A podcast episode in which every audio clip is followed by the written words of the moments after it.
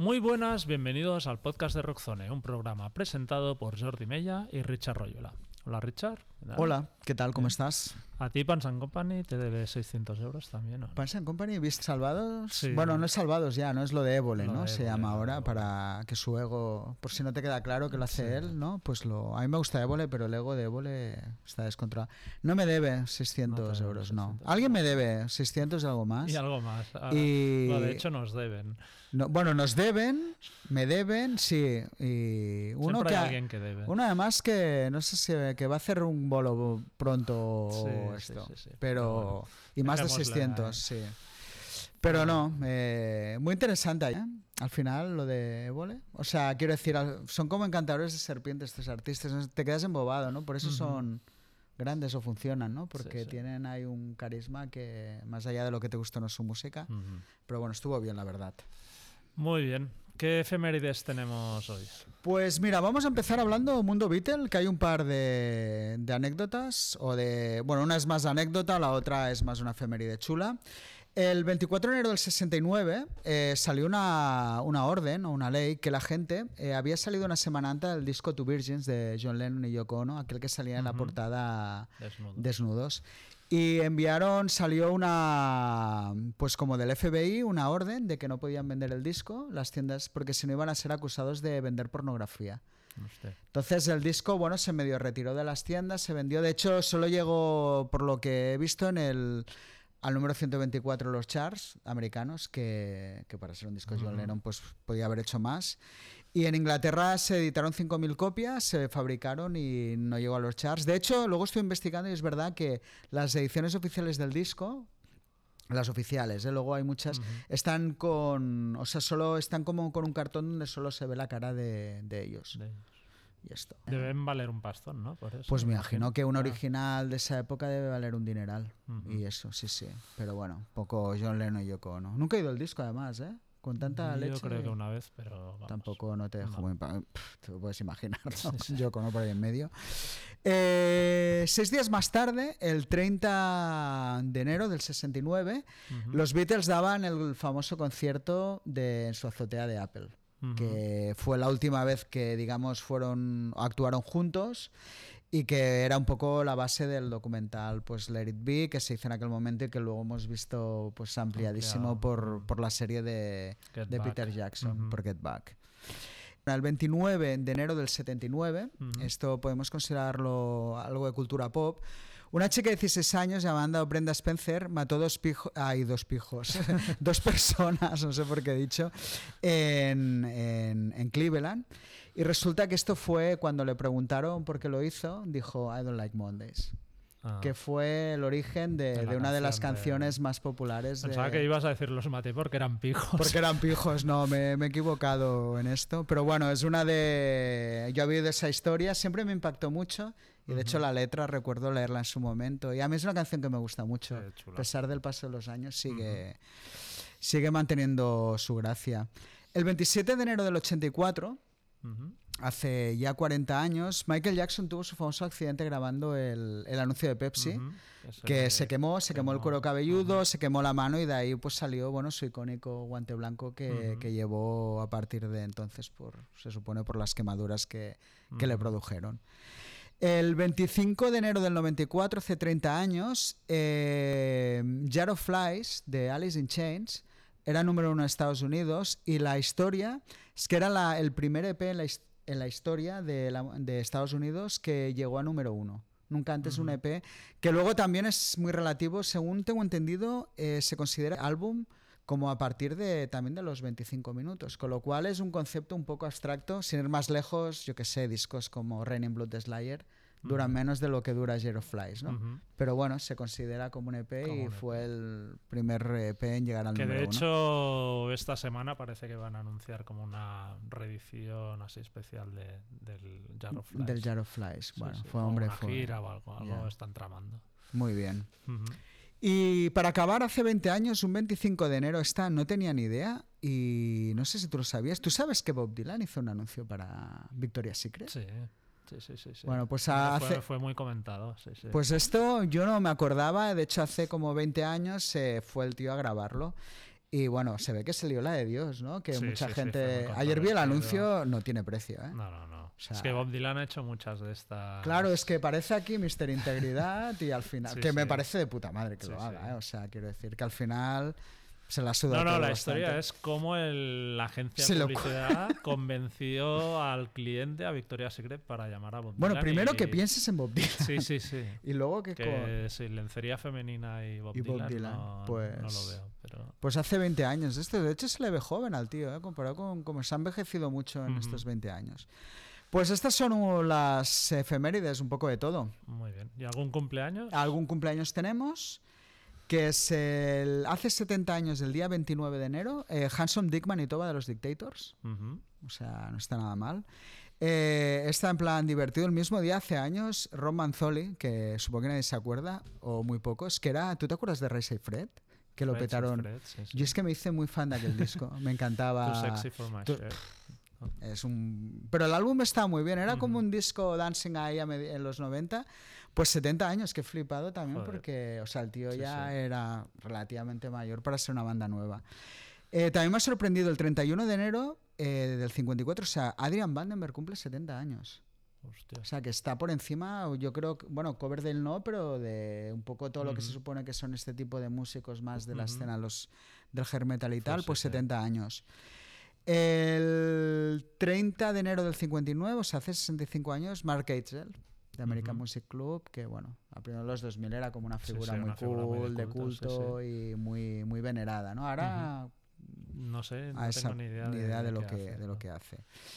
El- esto para los fans de Prince como yo, el 26 de enero del 64 eh, nacía Susana Melvoin, que cumple 60 años. Susana Melvoin era la hermana de Wendy Melvoin, que era la, la guitarrista de, de la época bueno, clásica o de, de Revolution. Y bueno, estuvo muy ligada al universo Prince, además salió con él, eh, salió con Tommy Lee. Bueno, era un Ujú. personaje ahí que estaba en La, la, hermana pomada. buscona. La hermana buscona de, de tal, sí, porque además la Wendy es, es lesbiana, con lo cual, pues supongo que lo que los hombres que no quería Wendy se, Se los llevaba la se los llevaba Susana. Y para acabar, eh, el 29 del 64 se cumple también 60 años. Roddy Frame de Aztec Cámara. Ujú. Nunca me interesó Aztec Cámara, todo y que fuera un No. grupo ahí. Pero luego en tenían inglés. una versión de Jam, ¿no? De Por eso lo he dicho, porque me Ujú. hizo mucha gracia en aquel momento cuando a nadie se le ocurriría hacer una versión de Van Halen, menos un grupo de este tipo de pop inglés con ciertas influencias artists, Ujú. Que hicieron una versión de, De Jam. de Jam. Luego es verdad que tenía un single muy chulo con, con Mick Jones de The Clash, o sea que Ujú. igual el tío Le tenía sus, le molaban sus cositas, pero Ujú. esto. Muy Y tenemos los aniversarios de discos. Vale. ¿Vale? Que mira, 26 del 79, hace 45 años, salía Valley of the Dolls de Generation X, grandioso disco. El 29 del 79, o sea, también 45 años, Look Sharp, el debut de Joe Jackson, otro discazo. 30 de enero del 84, Sliding It, It-In, hace 40 años, antes que hablábamos de Vandenberg. The Eh, White Snake. The White Snake, perdón. El 31 del 89, 35 años hace Dirty, Rotten, Filthy, Stinky Rich. 35 años ya del debut de Warren. ¿Qué, qué opinas tú comparado...? no, a mí es un disco que me parece menor, ¿eh? Ya siempre lo has dicho. Sí. Yo, comparado con los dos siguientes, es menor. Pero con el tiempo le he ido cogiendo Dan Boys, Heaven, Ujú. bueno, hay sus temitas. Sí. Pero es verdad que de los tres primeros es el, es el más flojo. El 25 de enero del 94, hace 30 años, salía To High to Die de Meat Puppets, quizás su Ujú. disco más Más famoso y bueno, uno de sus mejores o al menos mi favorito. Y el 26 de enero del 99, que cumple 25 años, Apocalipsis Dudes de Turbo Negro, Hostia. que. Tal como estamos en las fiebres estas de celebraciones, me imagino que algo va a caer bueno. durante, durante este año. Muy Pues bien. estos son algunos de los discos que cumplen, que cumplen años esta semana. Perfecto. Pues esta semana volvemos a dedicar la tertulia a Green Day. Si hace unos meses hablábamos de sus primeras giras en España, hoy lo haremos de su nuevo trabajo, Saviors, que salió el viernes. Y nos preguntaremos, ¿es su mejor disco del siglo XXI? Como invitados tendremos al músico y productor José Ruiz y a José Rueda, director y guionista de televisión. Y como siempre, también haremos un repaso a algunas noticias destacadas de la semana, agenda de conciertos, los charts y al final las recomendaciones de oído, visto, leído. Muy bien, pues empezamos. Empezamos.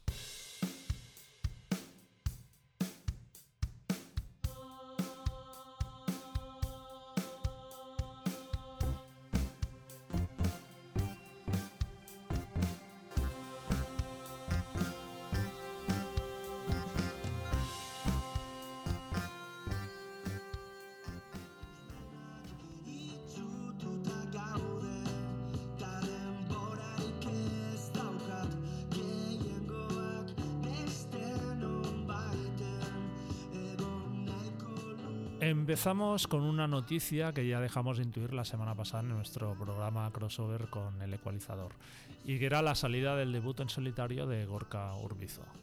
El pasado lunes, 15 de enero, efectivamente aparecía por sorpresa el disco titulado Hasiera Bat y hace dos días se han anunciado las primeras ocho fechas de su gira de presentación.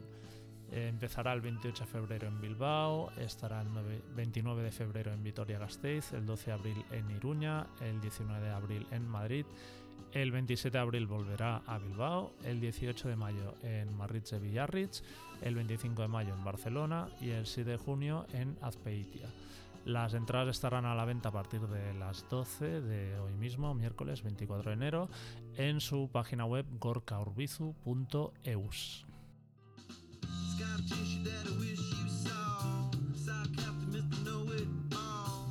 Seguimos con Anthony Kiedis, cantante de Rejo Chili Peppers, de quien se ha anunciado que tendrá su propio biopic. La película estará basada en su biografía Scar Tissue, publicada en 2004, y según parece, Kiedis será uno de los productores de la película, junto a Imagine Entertainment, Universal Pictures y Guy Osseri, manager de la banda. Por el momento no hay fecha de estreno ni tampoco se ha desvelado qué actores formarán parte del reparto. No, he estado pensando y no se me ocurre no es fácil, ¿eh? Nadie, ¿eh? para hacer de Kiedis. Claro, se supone que va a ser un actor joven, ¿no? Eh, porque la, verdad la biografía en su momento era muy buena. Ahora, no sé, le pido mucha tierra, no sé, me lo pasaría también ahora. Pero era como bastante honesta.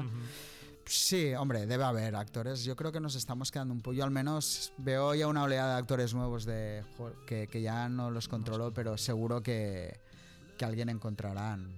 Pero tampoco he sabido, ¿eh? Saber, o sea, ver quién lo, lo puede hacer. Muy bien.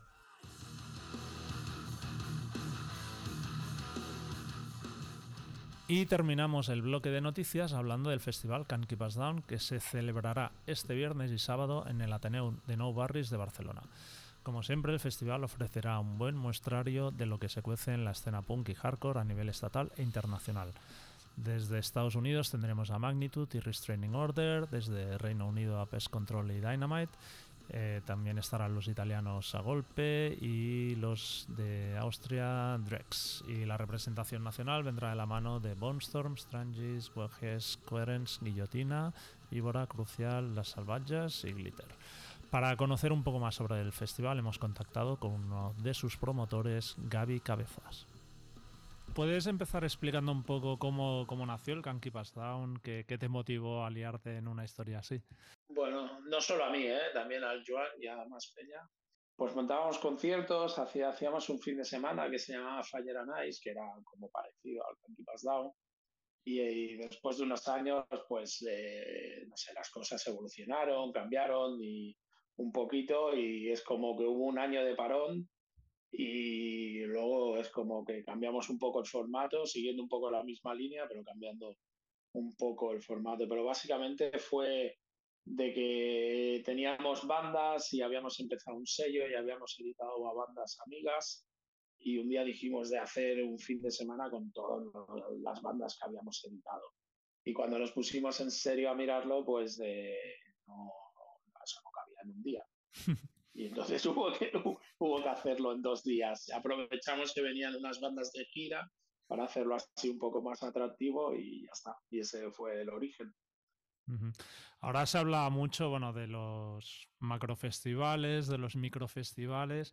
Eh, ¿Vosotros habéis notado como que os cuesta más o que las bandas se han subido un poco a la parra a la hora de, sus cachés? Sí, sí, obviamente. O sea, nosotros somos o sea, es algo muy pequeñito, Down, y que siga siendo así, ¿eh? ¿sabes? O sea, eh, sí, pero todo se ha profesionalizado en el mal sentido de la palabra, por decirlo de alguna forma. O sea, hay cierto, o sea, es obvio que las cosas están muchísimo más caras. Eso de la inflación es, es real, ¿sabes? O sea, hostia, yo me estoy dando cuenta este año, por ejemplo, de lo que se compraban las pulseras. De hostia, las pulseras que año pasado te habían costado 200, este año te cuestan 260, ¿sabes? Es como, y así es todo, así es todo, ¿sabes? O sea, sí que es verdad que ha habido como un aumento de, hostia, entre un 20 y un 30% en todas las cosas. Y luego sí, hay, obviamente hay una, una burbuja, hay una industria de festivales, no sé cómo llamarlo, donde pues sí, hay un abuso, sí, es verdad. O sea, nosotros estamos un poco al margen, pero con todo y eso no, no, nos afecta.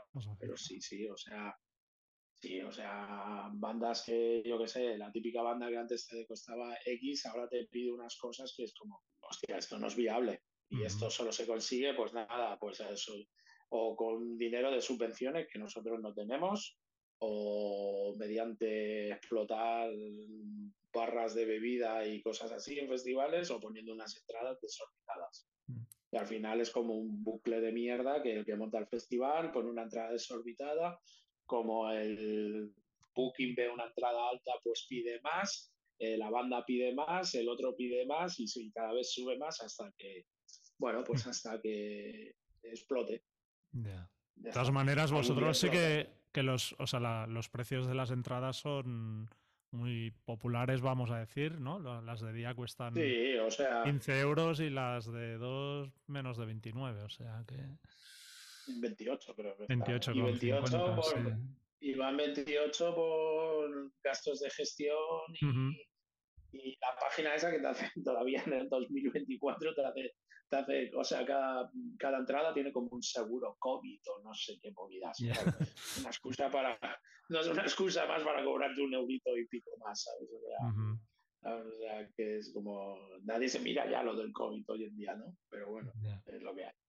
De, las bandas de, este año, ¿estás especialmente contento de, haber podido llevarte para... Sí, sí, sí. Este año, este, este, año ha sido muy guay que... A ver, ¿cómo decirlo? O sea, que Pass Down, es, volvemos otra vez a macro, micro festival o como quieras llamarlo, eh, es algo diminuto, ¿sabes? O sea, y o vienen bandas que empiezan a despuntar o vienen bandas que vienen de bajada, ¿sabes? O sea, ese es nuestro nicho un poco. Bueno, eh, o sea, quizá no es muy, no tiene mucha épica, pero es la realidad, o sea, no sé, una banda que esté petándolo no tiene cabida en nuestro festival, básicamente por las pretensiones económicas. Pero este año hemos tenido la suerte de que Magnitude es una banda así como de hardcore, straight edge, eh, generacional, que, que ahora está en el momento, acaban de sacar el LP, están en el máximo momento y vienen y vienen. Eso es, es, verdad que vienen en el momento en el momento justo, eso va a estar guay. Y luego también Restrained Order, Pest Control también, o sea, el cartel este año está guay. A mí me faltan cosas porque porque me faltan cosas, pero al final no tienes tantos huecos, ¿sabes? O sea, que ya tocan muchas bandas. Sí, sí, sí, sí. Muy bien, pues no sé si quieres añadir algo más que consideres importante. Si te gusta la música, el hardcore, el punk, es igual el tipo de música que sea, que es más importante ir a salas que no a festivales, porque al final el Candy Pass Down no deja de ser un concierto grande, pero es un concierto, ¿sabes? O sea, no es nunca se va a convertir en tener miles de personas ahí, ni, ni vas a poder llevar gorros de mexicanos, ¿sabes? en los festivales. bueno. si quieres puedes llevarlo, pero no, pero no es el estilo, ¿sabes? Y nada, pues a ir a, ir a las salas, ir a los clubs, eh, apoyar los conciertos pequeños, las bandas locales, que nos vemos en Kanki Pass Down, todavía hay entradas, para el viernes va a estar lleno pero todavía hay entradas, pero el sábado estamos ya, eh, va a ser soldado. No sé si llegarán entradas a taquilla o no, lo sabremos el viernes. Pero nada, si se acaban, pues lo anunciaremos. Pero esperemos que todo el mundo pueda llegar y entrar y, ya está. Y, gracias por darnos un hueco en el podcast y nos vemos. Vale. nada, muchas gracias, Gaby.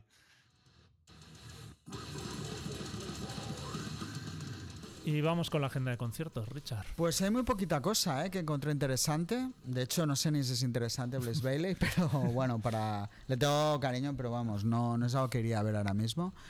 Pero el 24 del 1, o sea, hoy mismo, eh, de enero, eh, toca en Barcelona, en la Sala Wolf.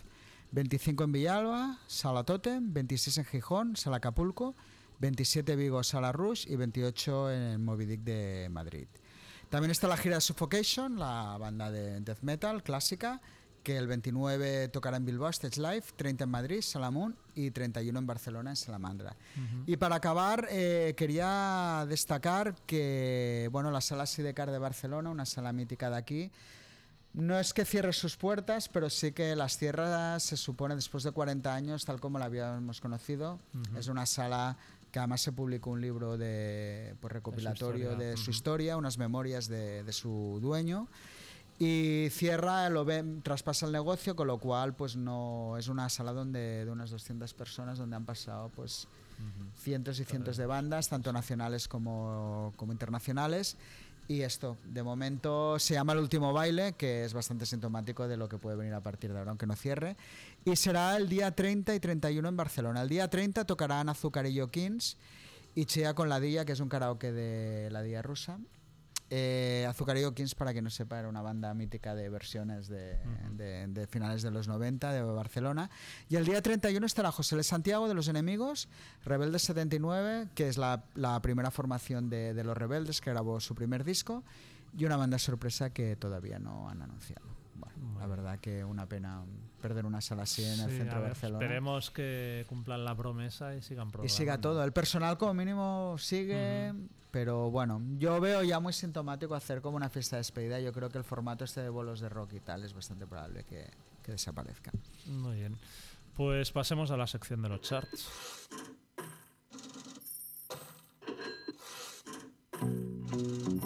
Pues vamos a ello.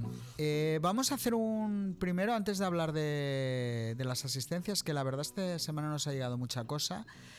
Hablaremos de las canciones más oídas dentro de lo que en Billboard se entiende por hard rock, que ya es un concepto discutible, pero está bajo ese nombre. En el número uno está Bring Me the Horizon con Kool-Aid, el nuevo single de la banda. ¿Qué te ha parecido? Bueno, está bien. Está bien, ¿eh? Pero me ha sorprendido eso, de que por lo visto es como el single que más alto en las listas han tenido nunca. Hostia. al final, ¿eh? mientras esté Oli y tengan el nombre, me parece que va a dar igual ahí quién esté o quién se haya ido el poder de, pues eso, un nombre. Luego en el segundo y tercer puesto estaba Tommy, ahí dando el coñazo, como siempre, eh, con el 2 Just Pretend y en el 3 The Death of Peace of Mind. En el 4 Linkin Park con Lost, increíble. Eh, Sleep Token en el 5 con Granite. Super Heaven en el 6 con Youngest Daughter. 7 For Fighters con Under You. Maneskin en el 8 con Honey Are You Coming. En el 9 Stain, que están pues, renaciendo ¿no? en su vuelta, con Here Now. Y en el 10 está Wisp con Your Face. Decir, que en el 11 está Bring Me Horizon también con, con Dark Side. Y bueno, y en el fondo nos encontramos un poco los nombres. Otra vez Sleep Toke, Motionless Dautry, este sí que me ha sorprendido. Mammoth, eh, el grupo de Wolfie Van Halen. Pero bueno, un poco. El rock que se lleva ahora, los nombres de siempre un poco, exacto. Y respecto a las asistencias, ya digo, no hay mucha cosa, pero bueno, tenemos aquí un Queens of the Stone Age con Spiritualize, un cartel curioso en Austin, en Texas que metieron 5.800 personas de 6.200. Bien, correcto. ¿Lo damos por bueno? Sí. Vale. Eh, Pierce Deville, que bueno, están ahí un poco pues volviendo a hacer conciertos en San Antonio, 3.000 personas en un local de 3.100, me parece una muy buena asistencia.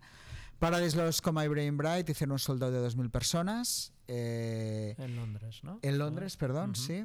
Eh, Bush, eh, tú decías lo de los anfiteatros, es verdad, y pues han anunciado como una gira de anfiteatros, Pero con Bad Walls en Omaha metieron 1.500 personas. No sé si la cosa está para, Para para ir a anfiteatros, ¿no? Rollo, sí, en un local de 2.300 no, no veo a Bush. Ahora, tampoco, los que tampoco les parece que les va muy bien es Barones, que en Chicago con Chad Pyle y Spotlights metieron 834 en un local casi de, del doble de capacidad, 1.400. Ujú. Creo que es una asistencia baja Sí, que me da sí, que la banda no está meter en su más. mejor momento. Zack Sabbath, el grupo de versiones de, De Zack. Wild con Blasco y, eh, que tienen, pues en Stateline, Nevada, 692 personas. Bueno, me parece bien. Armor for Sleep eh, con The Early November y Spill Canvas en Albany, New York 823, un local de 1000 y Sacramento eh, en California 600, de 600, bueno. Pensaba que también era un grupo que iba un poco más arriba. Pussy Riot, siguen por ahí haciendo sus cosas. En Washington, 686, en un local de. Un soldado en un local de 686. Ujú. Pytasters, 622 en Washington, en un soldado en un local de lo mismo. Y para acabar de English Beat, que vienen en breve a tocar por aquí, pues eh, bueno, una banda de nicho, nicho en Estados Unidos, en Atlanta 312 y en Boston 288, eso sí, en- haciendo soldados en los locales. O sea que como mínimo saben a, a dónde ¿A van. dónde van? Ujú. Así que esto es un poquito lo que hemos tenido esta semana. No hay grandes nombres rimbombantes, pero bueno, también está bien saber que hacen bandas pequeñitas por, por, los, por esos mundos de Dios. Muy bien. ¿Y de qué año vas a descubrir los números uno? Pues nos vamos al 99, o sea, es decir, hace 25 años. En Estados Unidos, Britney Spears con Baby One More Time, o sea, empezaba su reinado. También era número uno de, de álbumes. Eh, en Inglaterra, Pretty Fly, Pretty Fly for a White White de Offspring, que Ujú. también estaban ahí renaciendo en este momento.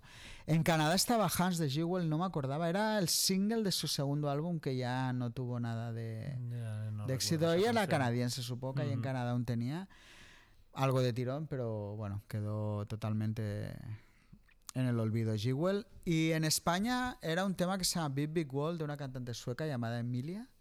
¿Tú te acuerdas? Ni puta idea. Yo me acuerdo del tema. Era una balada terrible, terrible, terrible. Y, pero era número uno. De hecho, cuando estuve mirando los charts estaba en estas mismas semanas en medio Europa.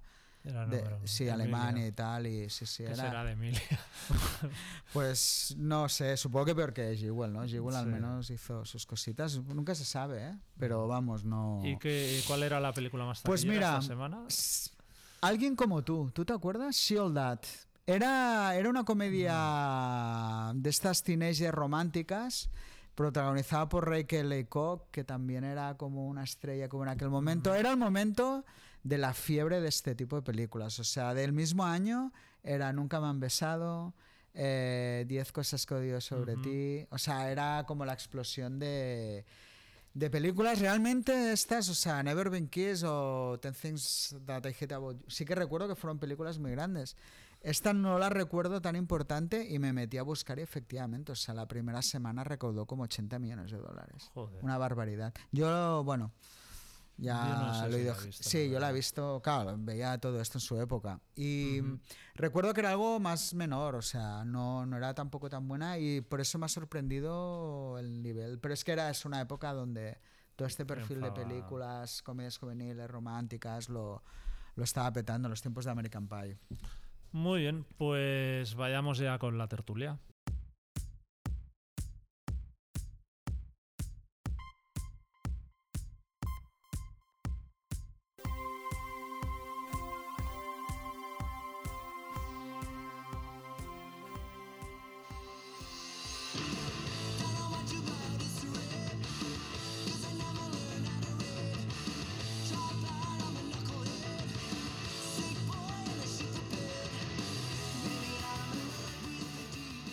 Para charlar hoy sobre Green Day, vuelven al podcast José Ruiz, productor y propietario de Will Sound Studios, además de guitarrista de Thim, que a final de año lanzaban su segundo álbum Minerales, y también uno de los organizadores del Altimira Fest. Hola, José.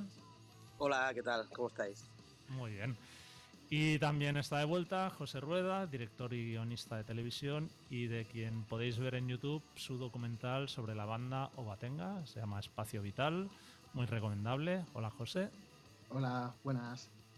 Y no para hablar de Wizard, ¿eh? Hoy. José. Ya, ¿eh? Qué rareza esto. La Qué gente rareza.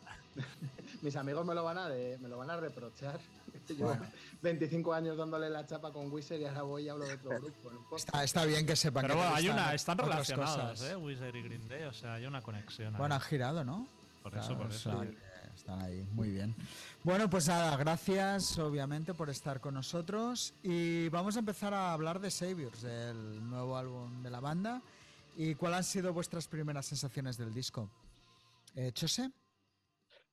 Pues la verdad que en general me ha gustado, ¿eh? O sea, yo he visto que es un disco sincero y mm, oscuro también, no sé, las, las primeras impresiones, la verdad que la primera escucha no me ha flipado aquello de, pues como me ha podido pasar con, con otros discos de ellos, eh, pero a medida que lo he ido escuchando me han ganado. Y, y, sí que pienso que en este caso el hecho de que hayan sacado singles por separado no les ha beneficiado. O sea, siendo Green Day, si llegan a sacar este disco de golpe, mm, yo creo que habría tenido mucha más repercusión.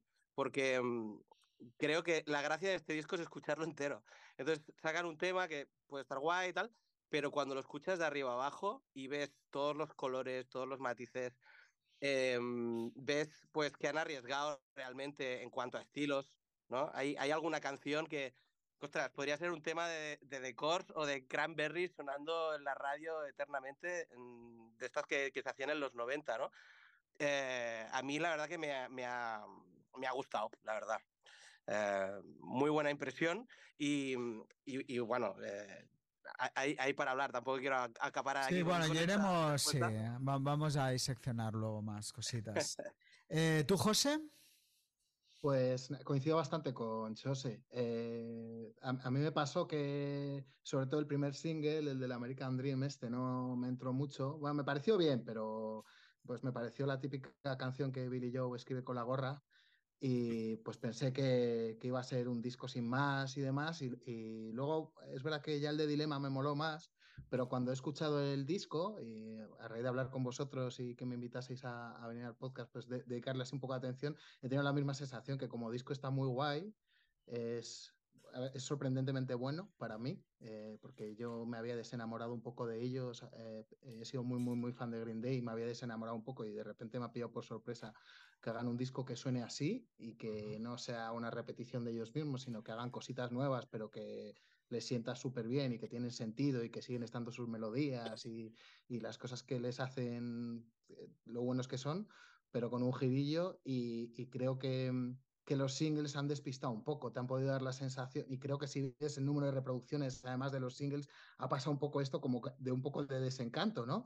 Cuando el disco está muy guay y es como si se hubieran dejado fuera de los singles algunos temas que, que gritaban un poco que podían ser singles y que podían, no sé, ser como el comeback, pero no sé, a todos los, estos grupos les pasan estas, esto le pasa a todos los grupos veteranos, ¿no? Que cuando hacen un buen disco para que, que es en la vuelta, eh, nadie se entera, porque, no sé, toman decisiones equivocadas o yo qué sé. Pero... Bueno. Bien, Jordi. A mí me ha parecido un buen disco, pero ya avanzo que creo que en general se tiene una visión un poco equivocada de lo que han sido Green Day en, los últimos ya casi 20 años. Pero bueno, eso hablaremos luego. O sea, creo que, es un disco notable, pues que creo que prácticamente todos lo son. Quizá este un pelín más. Porque para mí lo, lo mejor de este disco es que han se han sacado un poco de encima lo que eran la épica, las óperas rock y tal, y es un disco básicamente de, de canciones, algunas mejores, algunas peores, pero en general el, el nivel es, es, bastante alto. Sí que encuentro que luego también hablaremos un poco a nivel de producción que para mí se pasan a ratos de meterle demasiada chicha a las, a las guitarras como si fueran metálica o de golpe de tuviera aquello que me gustan cuando son un poco más punk rock, más contenidos y tal. Pero bueno, es un disco que creo que, que, que, tiene chispa y lo que ponía un poco, que si eres fan de Green Day, me parece bastante difícil que no vayas a pasar un buen rato escuchando, escuchando el álbum. ¿Tú, Richard? Pues eso, si eres fan de Green Day, yo soy fan de Green uh -huh. Day y me parece es un disco Pues de nuevo, sé que es como a veces volvemos a lo siempre, pero a estas alturas que Green Day sean capaces de hacer buenos discos, eh, pues ya está bien. Quiero decir, no es difícil ya exigir. Bueno, sí que se les podría pedir, porque a veces sí que ves cosas que dices, hostia, igual si os pusierais de verdad, igual podréis grabar otra obra maestra, ¿no? Pero, pero en general el disco se deja ir súper bien. Estoy muy de acuerdo en una cosa, funciona mejor cuando tiran más al pop que, que a la caña. Creo que Green Day es una banda por la voz de Billy Joe, por lo que sea, que, que ahí es donde realmente funcionan bien. Pero, pero está muy chulo. La verdad es que me, me ha gustado y, y me lo estoy pasando bien escuchándolo.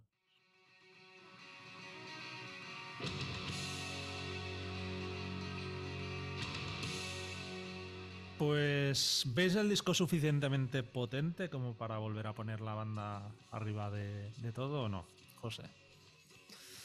Eh, yo, eh, a ver,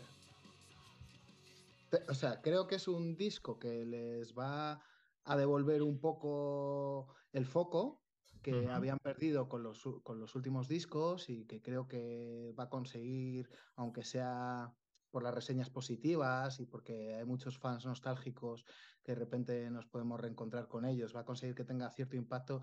No sé si les va a colocar eh, en un lugar eh, mucho, o sea, que les va a subir algún escalón o les va a devolver al lugar de máxima popularidad que en algún momento tuvieron. Creo que ya son un poco un grupo de nostalgia, eh, que siguen haciendo cosas interesantes y que siguen incorporando gente joven a, su, a sus seguidores, pero en el que lo más potente de ellos es que tienen discos buenísimos pues de hace 20 y 30 años. Entonces, eh, sí, me parece que les va a ir bien, pero que esto no va a ser un pelotazo, es mi, es mi sensación.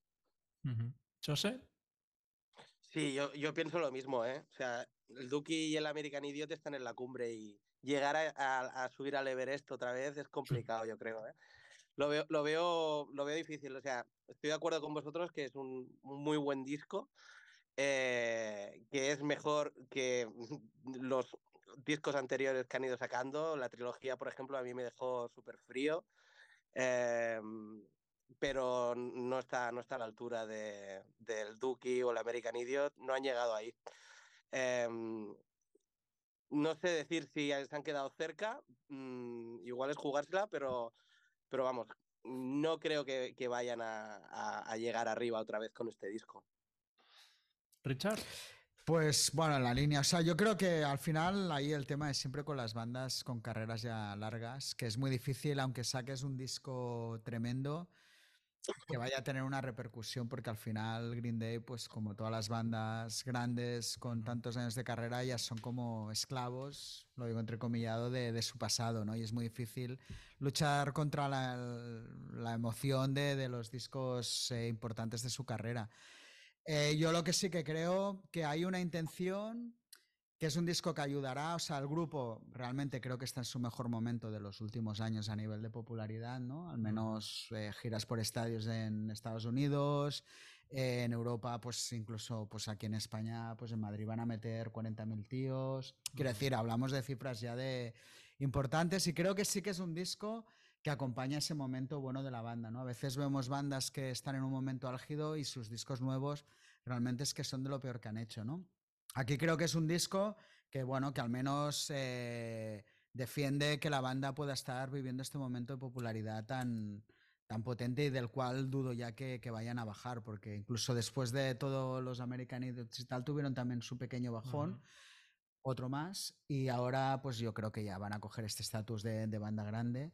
Y creo que es un buen disco, que tampoco es un día de aquí a 20 años, alguien hace pues un ¿no? Una revisión de la carrera de Green Day tampoco creo que esté, pongamos, entre los cinco primeros, uh -huh. pero que, que, no creo que nadie pueda decir nada malo del, del álbum. O sea, uh -huh. que le, esto, creo que, que, es un disco a la altura del momento que está viviendo una banda veterana como ellos. Uh -huh.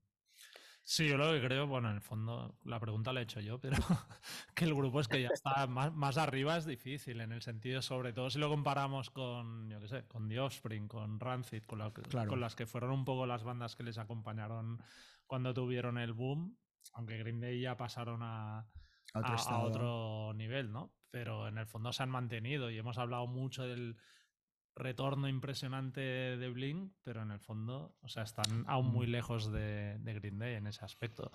Y yo lo que creo que sí que es un buen disco eso, para mantenerse cómodamente en el, en el estado en el que en el que están ahora y que pueden ir con la cabeza muy alta y a donde, donde quieran. Exacto. De hecho, bueno, uno de los aspectos también que se ha destacado es la, la vuelta de Rob Caballo a la producción después de más de 10 años. ¿Y creéis que se nota en algo la mano de Rob Caballo en el disco? Chose, tú como productor. Hombre, es, es difícil, es difícil mm, determinar qué, qué decisiones toma quién, ¿no? Porque claro, una banda como Green Day, ellos también tienen ya una capacidad muy heavy de, de producir sus canciones y seguro que tienen un montón de ideas, entonces es muy difícil saber hasta dónde ha llegado la mano de Rob Caballo. Pero mm, para mí sí que creo que, que este disco es el Dream Team perfecto en cuanto a equipo técnico, porque es que está Ro- Rob Caballo, que, que hizo el, el Dookie, el Insomniac, el American Idiot, y no sé si hizo alguno más, ahora no me acuerdo. La trilogía la hizo él. No me jodas, sí, pues, Sí, pues- sí, sí. pues- pues ahí, no, ahí no estuvieron muy finos. Pero bueno, que Rob Caballo con Green Day para mí es como una combinación brutal. Luego está Chris Lortage en la mezcla y Ted Jensen en el mastering, que son como mm, todo dioses, ¿no? Eh, es que es difícil que puedan salir las cosas mal si hay buenas canciones, que al final lo importante es que hayan buenos temas, ¿no? Eh, pero claro, hasta dónde ha, ha podido reper- repercutir Rob Caballo, no lo sé, la verdad. Que cuenta tu encuentro con Chris Lortalch, que un día me dijiste que era un poco vendehumos, ¿no? El tipo. Jolín, tío. Cuéntalo, cuéntalo, va. Bueno, a ver, eh, ¿en serio? Hombre, claro, ahora ya no. ¿Para qué crees que te hemos llamado, Chos? Era Pero aquí con simplemente un para. látigo, ¿no? Aquí hecho- con un látigo. Te vamos a desconectar ahora ya después de esto, es lo único que nos interesa. Sí que, sí que es verdad, sí que es verdad que, que hay mucho marketing detrás de estos productores, ¿no? Bueno, no todos, o sea, hay productores que no se han vendido nada. Y a ver, sí, sí que es cierto que, joder, mm, Chris Lortage es el dios del marketing. O sea, mm, desde los plugins con, con sus siglas hasta los cursos de... Es un negocio enorme, ¿no? Eh, entonces, Chris Lortage ha vendido muy bien la mezcla del American Idiot. Y, y yo fui a una masterclass suya en la que se pusieron las pistas de American Idiot sin mezclar y aquello era espectacular como sonaba. O sea, la grabación en sí del disco ya sonaba como el disco, ¿no? Entonces supongo que iban un poco por ahí los tiros, ¿no, Jordi? Sí, sí, no, eh, que, que sí, que el tío siempre ahí cuando. Bueno, prácticamente es que lo mezcla todo, ¿no? Pero que no sé si Oh. realmente el mérito es suyo al final de tener discos que funcionan y tal, Eh, sino de. Yo estoy seguro que le llega un disco que suena mal y probablemente no lo mezcle, ¿no? Eh, quiero decir que al final él tiene un nombre como mezclador, pero también el, el productor y, sobre todo también el equipo técnico que está grabando, los ingenieros, eh, hacen mucho, ¿no? O sea, si tú tienes una mala grabación, luego la mezcla tienes que hacer milagros, pero si tienes algo que ya te llenas, te llega sonando increíble, como es el American Idiot, que suena espectacular, s- solo eh, poniéndolo en la mesa y sin, sin, sin darle a ningún botoncito, pues claro, lo tienes, lo tienes todo muy hecho. Y si encima es Green Day, que tiene una repercusión brutal, pues, pues está ahí todo genial. Una cosa más, ya que estamos con la familia Lortech, claro, está su hermano Tom, que teóricamente Tom em, llegó antes que Chris, era como primero. ¿Crees que es mejor, peor? Porque al final Tom Lortach, Lortach A mí me gusta más Tom. no ha tenido tanta repercusión eh, como No. Chris, ¿no? Quizá por lo que dices de marketing, es un poco lo que te quería preguntar. ¿Crees que es mejor Tom que Chris? Para mí sí, para mí sí. O sea, si escuchas las mezclas de, de Tom Lord, eh, mm, a, a mí me, me gusta mucho más. Y, y luego también la filosofía, lo veo un poco más auténtico, lo veo como más sincero, ¿no? Eh, bueno, no sé si, si veis algún vídeo de estos mm, mezclando de Mix with the Master, es que lo ves tan sencillo que está haciendo una tontería a nivel técnico, ¿eh? Pero, pero funciona, ¿no? O sea, y, y- tiene una creatividad, mm, una manera de hacer muy, on- muy old school, que, que Chris también. pero mm, yo sí tengo que escoger uno de los dos, me quedo con Tom, que no es tan mediático, no es el rey del marketing como el hermano, yo creo que el hermano se ha sabido vender muy bien y ha tenido también proyectos muy gordos que los ha explotado, de Muse, de My Chemical Romance, de, pues esto, el American Idiot, y ha sabido venderse súper bien. Pero me parece mucho mejor Tom, eh, escuchando sus mezclas, me gusta más. Muy bien, pues gracias por la masterclass. y José, si quieres opinar de, Rob Caballo. Bueno, no, no, va a haber mucho que pueda aportar teniendo a Chose aquí en la conversación, pero vamos, yo, yo intuyo que, eh, o deduzco que sí, que, que sí se nota su mano y, o sea, que es una decisión eh, deliberada de ellos eh, con un disco que quiere volver a colocarles en el lugar que ellos creen que les corresponde y hacer un poco un sonido más directo y hacer un disco que quieras escuchar en directo y demás.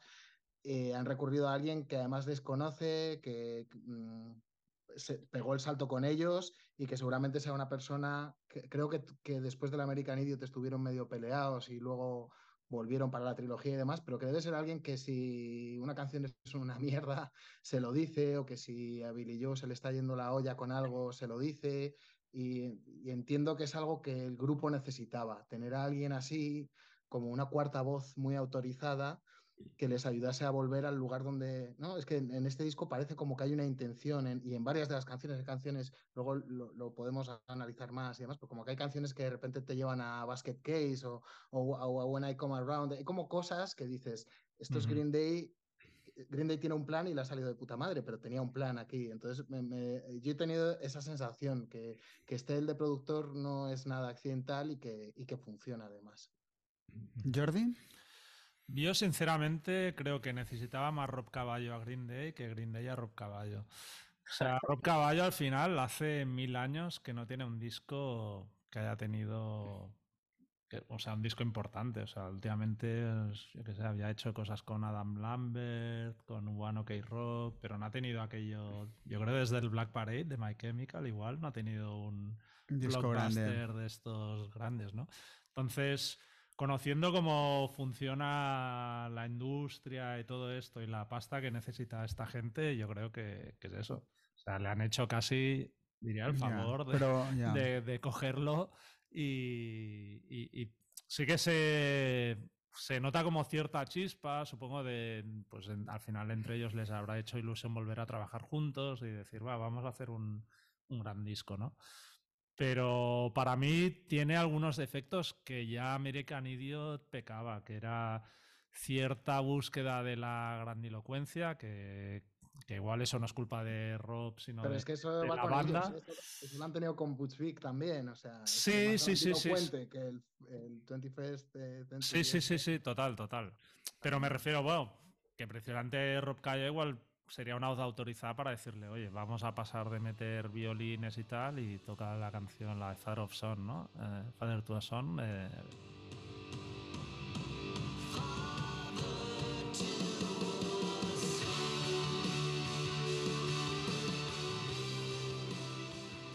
Decir, bueno, la vamos a dejar una canción acústica, sencillita, más, no sé, más real, ¿no?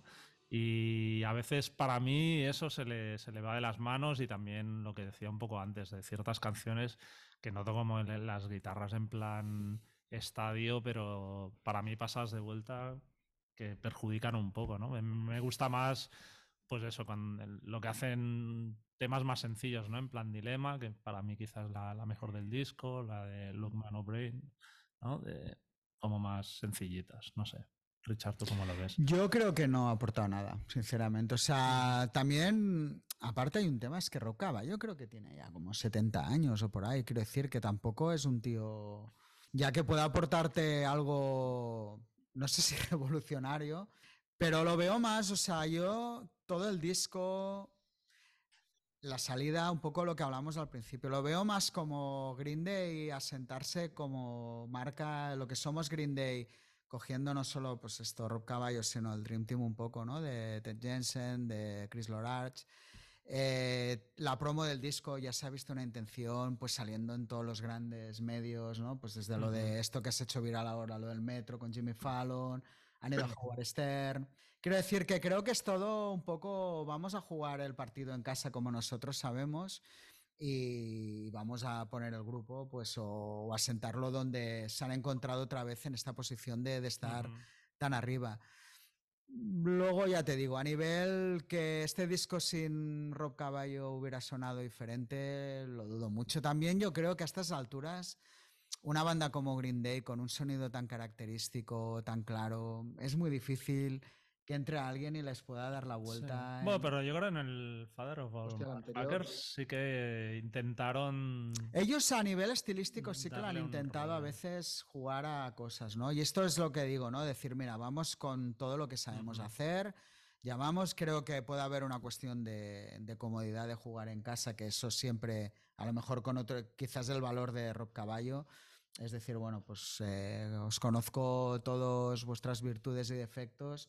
Igual ahí sí que puede, puede hacer algo, ¿no? Pero no creo que sea, haya sido algo fundamental en cómo suena el disco. De todas maneras, yo creo Rob Caballo, si no estoy equivocado, es un ejecutivo súper tocho de Warner. O sea que tampoco creo que él necesite hacer cosas ya por pasta o o sea, al final. estaba de AR, ¿eh? pero yo no sé si. No lo sé, o sea, es una.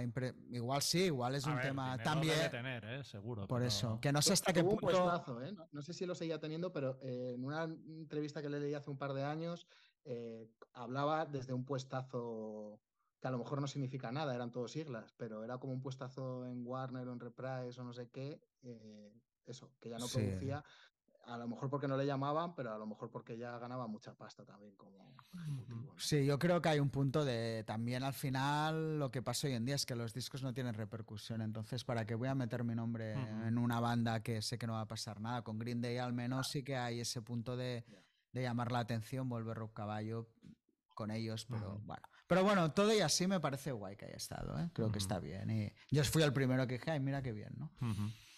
Eso, ¿qué, es lo que menos os ha gustado del disco? ¿Qué cambiaríais si pudierais, José? A, mí me parece que le sobran un par de canciones, que además creo que os lo leía vosotros también en, vuestra crítica en la revista.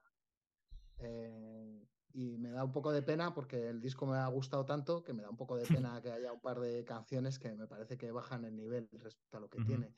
Y eso, es que tiene esos momentos, o sea, me parece que Green tiene una virtud que es que muchas veces consigue hacer eh, en el género en el que ellos se mueven y siendo guitarreros y demás cosas bonitas sin ser cursis, pero hay veces que sí que cursis. Y cuando Green Day se ponen cursis, me dan, como dicen los jóvenes, cringe. porque, porque me lo imagino a Billy y yo ya con sus 50 palos eh, haciendo tonaditas así, no sé, que me, dan como cosilla. Entonces, eh, eh, me parece que el disco está muy bien, menos pequeños momentos que me parece que se van de cursis y que ojalá no estuvieran, pero, pero no hay nada que no me haya... O sea, no, haya no hay nada que me aleje del disco, que me diga, no, no lo quiero volver a escuchar, ninguna canción que me pasaría con el skip, así de la odio. ¿Tú, Chose? Sí, a mí, a mí, me ha pasado igual, ¿eh? La, la de Goodnight Adeline y la de Coma City, estas pues como que me sobraban.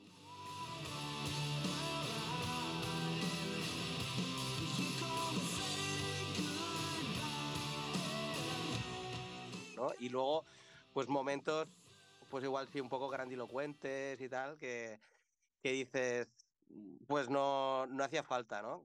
Estoy de acuerdo contigo en que a veces hay algunos temas que eh, se echa un poco de menos la frescura, ¿no? Pero también tengo que decir que me ha sorprendido para bien escuchar, por ejemplo, a Billy Joe gritar, ¿no? O sea, a, mí, a mí me ha flipado. Y lo que es lo de las guitarras que de golpe sonaban fuerte que comentabais antes, a mí me ha flipado. O sea, yo cuando he escuchado un fuzz, eh, no sé si era la, de eh, Bobby Sox, creo que era,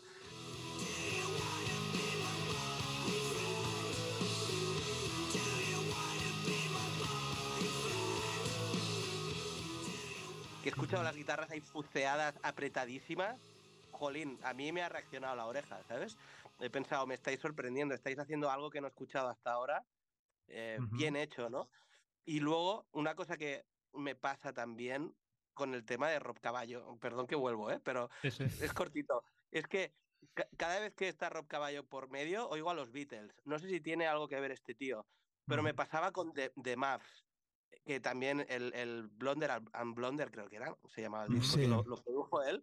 Ese disco tenía una chispa mágica que, que a mí siempre me ha recordado al Duki, es aquella época, Rob Caballo, Duki y tal, y, y- y creo que sí que tiene mucho que ver que esté ahí con el tema de las canciones. De, de que de alguna manera eh, mete su influencia, ¿no?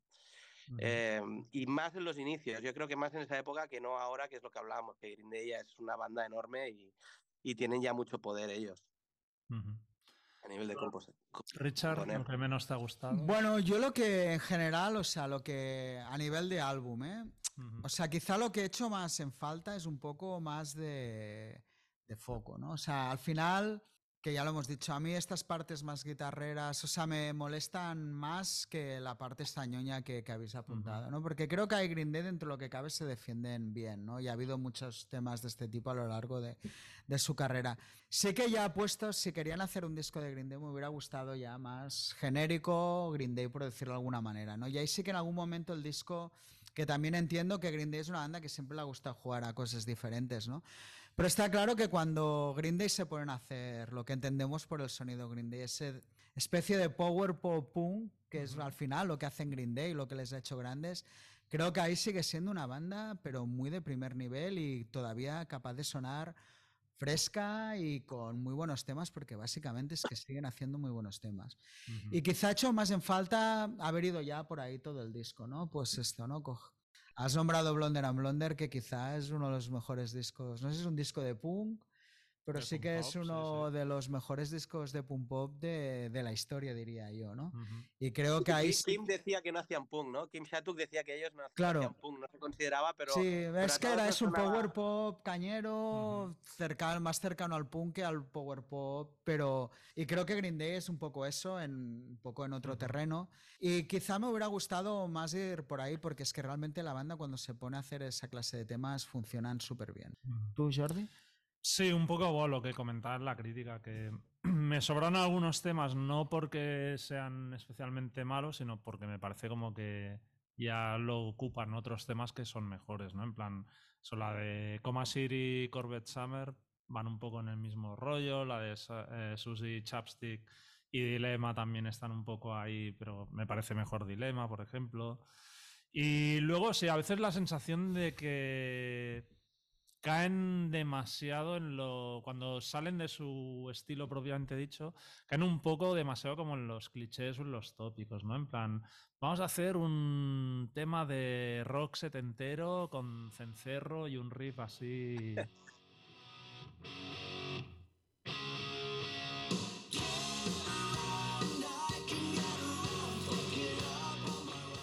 Y en plan, bueno, sí, está bien, pero no, no dice nada, ¿no? Los típicos temas garajeros que siempre tienen por ahí de un poco rollo Hives, pero dices, pues es que los Hives lo hacen mejor, ¿no? Pero bueno, dicho, dicho esto, pues eso, me- me parece un disco bastante, bastante completo.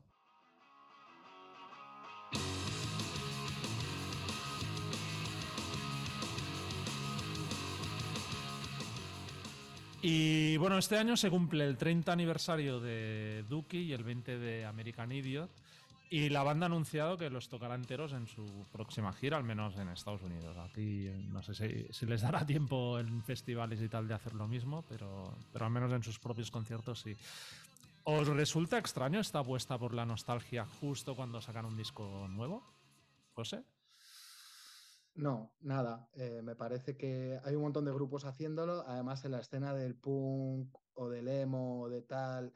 eh, vamos, yo, yo fui a un growth rock, me acuerdo que tocaba los NoFX, el Punkin Drublic, Jimmy World, el Bleed American, eh, Rancid, el An Outcome the Wolves. O sea, lo han, han descubierto. O sea, vamos, que hay un negocio en la nostalgia y además me parece súper legítimo y no entiendo que se critique, porque si has hecho un disco cojonudo, exprímelo toda tu vida. O sea, eh, eh, aprovecha tu talento y tus momentos de brillantez, ¿no? Y entonces entre los vinilos que reeditan ahora con cinco discos y, eh, llenos de demos, outtakes y directos, y luego eso, las giras que se hacen tocando discos, eh, pues no, no me ha extrañado nada. De hecho, bueno, me, me pare- me ha gustado mucho esta casualidad, ¿no? De que hubieran pasado 30 y 20, me ha hecho sentir viejísimo, sobre todo el American Idiot, porque en mi cabeza sigue siendo de los nuevos de Green Day, o sea, imaginaos el dinosaurio que soy.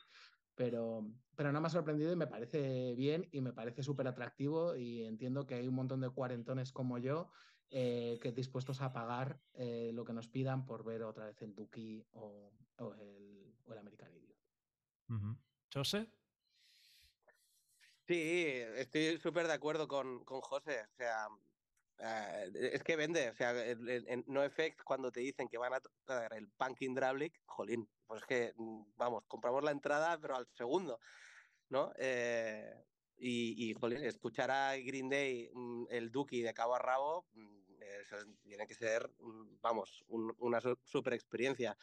Y, y sí es verdad que los, los números los números coinciden, ¿no? Em, parece que cada 10, luego cada 20, ¿no? Eh, el próximo buen disco de Green Day parece que será dentro de 40 años, ¿no? Pero, pero sí, sí, eh, normal que lo, que lo quieran explotar y, y súper legítimo, pienso igual.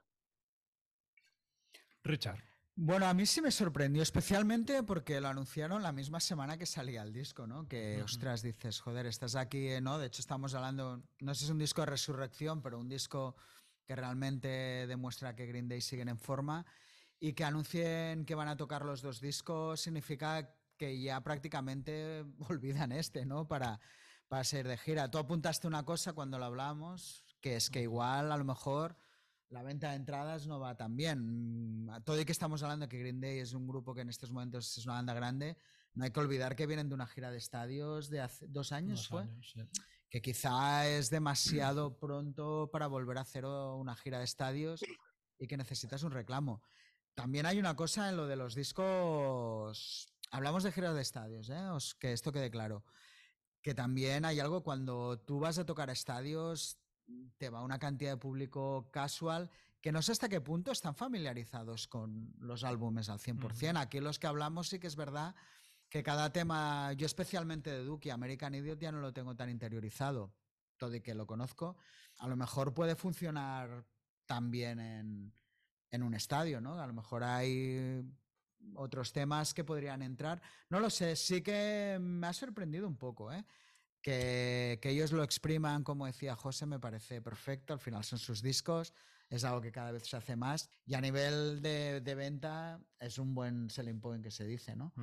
Pero bueno, no sé, al final supongo que hay que vender entradas o hay que hacer cosas que resulten atractivas a cuando quieres meter 50.000 tíos por noche, ¿no? Y esto no puede haber nada más claro que tocar los dos álbumes enteros. A mí también me, ha sorprendido ya de, salida, ¿no? El, intentar enlazar este disco nuevo enseguida con, como con sus dos discos más, más famosos, porque creo que al final te estás tirando un poco piedras contra, contra tu propio tejado en el, o sea, en el sentido que ya de por sí todo el mundo siempre va a comparar cualquier disco que hagas con, con esos dos y que tú encima lo, provoques, no sé, me parece un poco raro. Entiendo que lo hagan eso porque a nivel de, reclamo para vender entradas en, Estados Unidos, pues les va a funcionar seguramente. Pero yo personalmente, por ejemplo, no, en general no me gustan los shows de discos enteros. Creo que los discos están pensados para una cosa y un directo es otra cosa. No sé si los van a tocar en orden o no, o simplemente van a ir alternando los temas. Pero yo prefiero más el ir a un concierto y no saber y al guion preestablecido y de que puedan tocar cualquier cosa. Y no sé. Yo Duki lo hubiera entendido más porque mm. también es verdad que la reacción de Duki ha tenido también un eco mediático brutal. Es media hora y, es media hora y es verdad que es un disco que sí, pero American Idiot sí que la verdad no hay un motivo real, ¿no? Para, para hacerlo. sobre todo también que más un arma que dices, hostia, te cascas tus dos discos en una gira. Mm, Green Day son tíos de 50 años que les quedan muchas giras. que la gira American Idiot la podrían hacer Exacto, ¿no? Entonces, por eso, no sé, me ha sorprendido un poco. La verdad es que sí.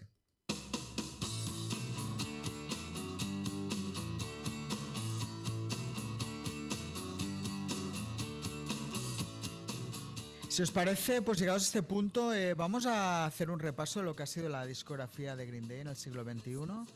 Y empezaremos por Warning, que se lanzó en octubre del año 2000, un disco bastante incomprendido en su momento. ¿Qué opinión tenéis de él? a día de hoy? Chose. Pues la misma que, que tuve cuando, cuando salió. O sea, claro, veníamos ahí de, de, de un Duki, de un Insomniac que, que, nos voló la cabeza de chavales. Eh, un, un Duki que sonaba a los 40 principales. O sea, yo me acuerdo ir en el autobús del cole y escuchar Green Day.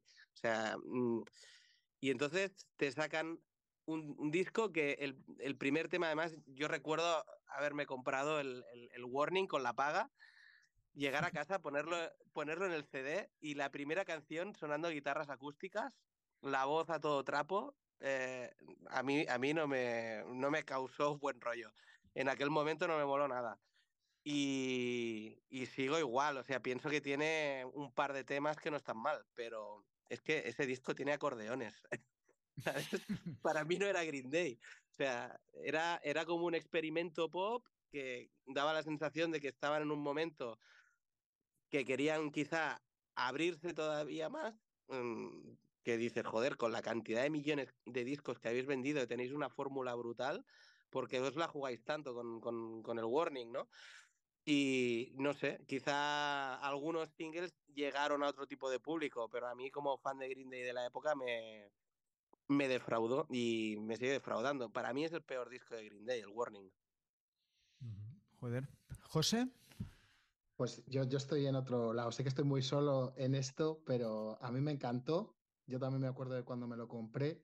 Eh, y, a lo mejor es porque coincidió un poco con la progresión que yo estaba llevando. Yo a mitad de los 90 lo primero que descubrí fue el hardcore melódico y el punk rock y todas estas bandas californianas de Fat y Epitaph y demás y estaba enloquecido. Green Day me cayó súper bien, eh, me entraron muy bien sus, eh, todos sus discos, el Kerplank, el, el Duke y demás pero cuando llegó el Warming yo ya estaba cambiando un poco y empezando a escuchar cosas un poco más tranquis y, más cosas acústicas y demás. Entonces, de repente, que este grupo que me había encantado en la adolescencia, cuando ya empezaba a ser, empezaba la juventud, cambiar a la vez que yo, me gustó y me siguen gustando mucho algunas de las canciones. Me parece una rareza en su discografía, pero es de mis, es de mis favoritos. Yo no sé muy bien, estoy un poco con Chose, ¿eh? Realmente en su momento fue un bajón total el disco, porque aparte venía de Nimrod, que para mí Nimrod es un disco increíble, donde realmente ellos ya ahí crecieron, ¿no? Uh -huh. Y cuando oí Warren digo, vale, está guay que queréis crecer, pero igual no tanto, no es necesario llegar hasta aquí, ¿no? Eh, y es cierto que sé que con el tiempo es un disco que me parece que se ha ido reivindicando, uh -huh. ¿no? Cada vez vas oyendo por ahí voces de que me sorprendió al principio, pero ahora voy oyendo, o sea, es un comentario común de que, de que es un disco como que cada vez se reivindica más. Yo la verdad hace que no lo oigo la hostia de tiempo. Eh, siempre digo, tengo que ponerlo un día, pero me da palo. Además, me da palo porque durante todos estos años, ostras, me, me he reafirmado en la idea de de Insomniac y Nimrod como mis discos favoritos de, la banda, ¿no? Aunque Dookie me gusta mucho y los dos primeros también.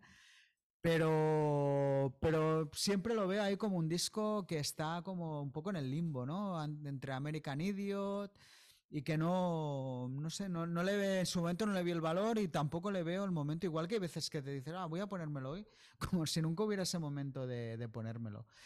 Y no puedo opinar de lo que me supone a día de hoy, pero en su momento sí que recuerdo que fue un disco que me dejó muy frío. Y también coincidió un momento que es verdad que Green Day está en un momento muy bajo. ¿eh? Ahora va. Uh -huh.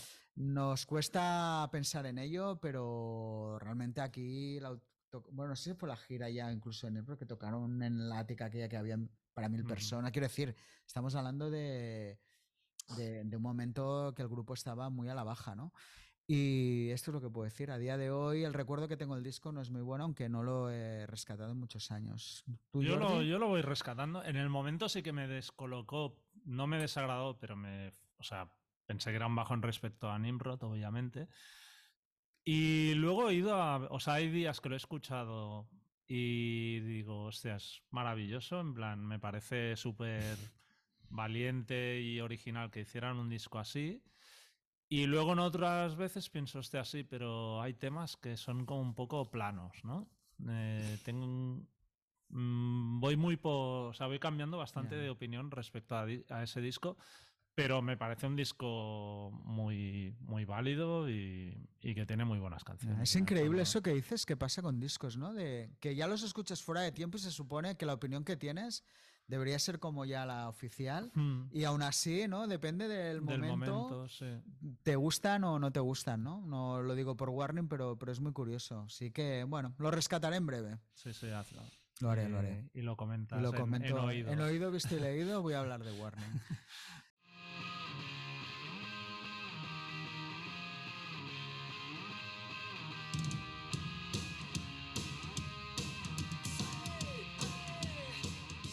Pues bueno, luego seguimos con American Idiot de 2004, que supuso una auténtica resurrección y les hizo llegar a, una nueva generación. ¿Os sorprendió el fenómeno que supuso ese disco? Y es un disco que también penséis que es como su segundo momento cumbre, José. Eh, sí, a mí me sorprendió el, exitazo que fue. Eh, además me acuerdo que fui a verles en esa gira y, y, de repente me di cuenta de lo grandes que eran Green Day todavía y me, sorprendió mucho. Eh, me pasó un poco lo que me había pasado con este disco nuevo, que justo American Idiot no me gustó, la canción no me gustó porque me pareció Billy Joe haciendo una canción súper fácil para él y, me acuerdo de estar en un botellón discutiendo con otros amigos que escuchaban punk diciéndoles, esto es una mierda, pero si esto Billy Joe lo ha hecho, es un vago con lo que molaba el Warning y tal. Y luego escuché el disco y me encantó, me gustó mucho. Eh, me no sé qué tal ha envejecido, porque no es un disco que me ponga mucho, porque es como que se me hace un poco bola, porque tiene sus pasajes y demás, pero sí que le tengo mucho cariño y sí que me sorprendió, pero me encantó que tuvieran ese exitazo y que tuvieran un momento como de, de, ir a los estadios eh, gracias a un disco que es, que es atrevido y que es valiente. ¿Chose? Pues para mí es el segundo discazo de Green Day. Eh, fue como un renacimiento, ¿no? Volvieron a, levantar la cabeza, otro momento de auge y creo que, hicieron como un relevo generacional con sus fans, ¿no? Es como que de golpe cogieron a la chavalada del momento y, los atrajeron a, Green Day de nuevo. Yo creo que fue un, un cambio súper acertado lo que consiguieron que, igual es lo que pretendían con el Warning y no lo consiguieron, ¿eh? desde mi punto de vista. Pero con, con este disco, bueno, a mí, a mí me flipó, o sea, la primera escucha y, y, que sea un disco conceptual, bueno, no sé, que tenga también una banda mm, con tanta repercusión, un mensaje político, pues, pues creo que también es interesante, ¿no? Siendo una banda tan comercial, que, que Billy Joe también siempre está a veces a, a, favor de causas, ¿no? La, la portada del, del, Savior creo que es de, mm, de, unos disturbios en Irlanda, ¿no? eh, bueno, no sé, que siempre están ahí. Y luego, personalmente, en ese momento, que 2004, mm, estábamos componiendo el bipolar de No Way Out, que, que, a nivel personal es un disco que nos marcó muchísimo, ¿no? Que, que nos abrió las orejas también para hacer el disco que, hicimos nosotros, porque, bueno, fue una patada en la cara total. Y, y, también tengo que decir que este disco se lo he visto poner, yo el primero, eh, como referencia, cuando empiezas a mezclar alguna banda, te pones el American Idiot, porque es que ese disco ahora se le empiezan a notar los años, pero durante muchos años ha sido un disco que suena espectacularmente bien, que está muy bien grabado, está muy bien mezclado eh, y entonces es, es, aquello de que te lo pones para ver si vas por el buen camino, ¿no? Ostras, la caja me está sonando bien, espera, que pongo el American Idiot, ¿no? A ver el bombo, a ver las guitarras. Es que ese disco está muy bien equilibrado a nivel de, de sonido, ya no solo de, de canciones y de, y de, o sea, de composiciones y de producción, sino que a nivel de sonido mmm, impactó muchísimo. Y creo que se alinearon muchos astros con, con el American Idiot. Yo creo que fue eh, un, discazo. Richard. Pues yo tengo una relación particular con el disco. O sea, no es un álbum que, que flipe o... O sea, me gusta más por lo que significó el álbum dentro de la carrera de Green Day que por lo que a mí me gusta. Quiero decir que, que me, me, alegró mucho que Green Day volvieran otra vez a ser un grupo grande. Me vivía con pena como una banda que estaba seguida, a pesar de lo de Warning, iba a la baja cuando seguía grabando discos muy buenos. Y me moló que con American Idiot revivieran de nuevo, ¿no? Porque parecía casi que era un hombre del pasado. Y creo que tuvo una, la recompensa el grupo de, hacer un disco muy valiente para lo que se supone que, la imagen que tenía la gente de Green Day, ¿no? Que no era nada lo que, lo que hay en American Idiot, ¿no? Yo creo que ellos todavía seguían estancados a nivel popular en, en el grupo de Basket Case, ¿no? Y creo que hacer ese álbum demostró muchas cosas de la banda y eh, por eso me gusta.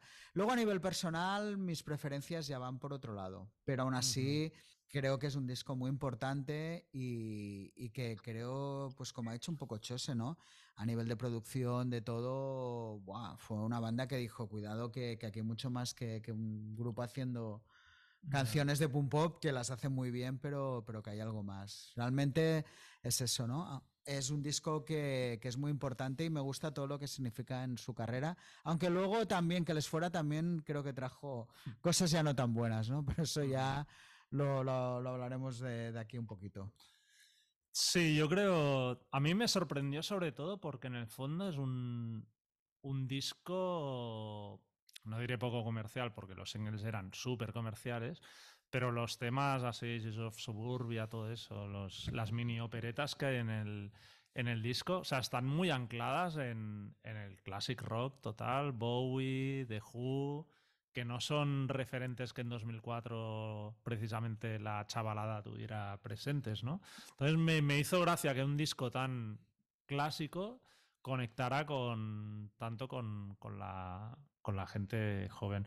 Yo estoy un poco como tú, ¿eh? O sea, es un disco que obviamente me, gustó, me parece valiente y tal, pero no me emociona y especialmente hay tres, cuatro canciones que tengo tan, tan sobadas, ¿no? Que, es como, hostia, otra vez Boulevard of Broken Dreams, ¿no? Es como, bueno, es como Wonderwall en en, Cuidado, en ¿eh? eléctrico. No, no, no, pero que, empieza a sonar y ya es en plan. Wonderwall no se toca.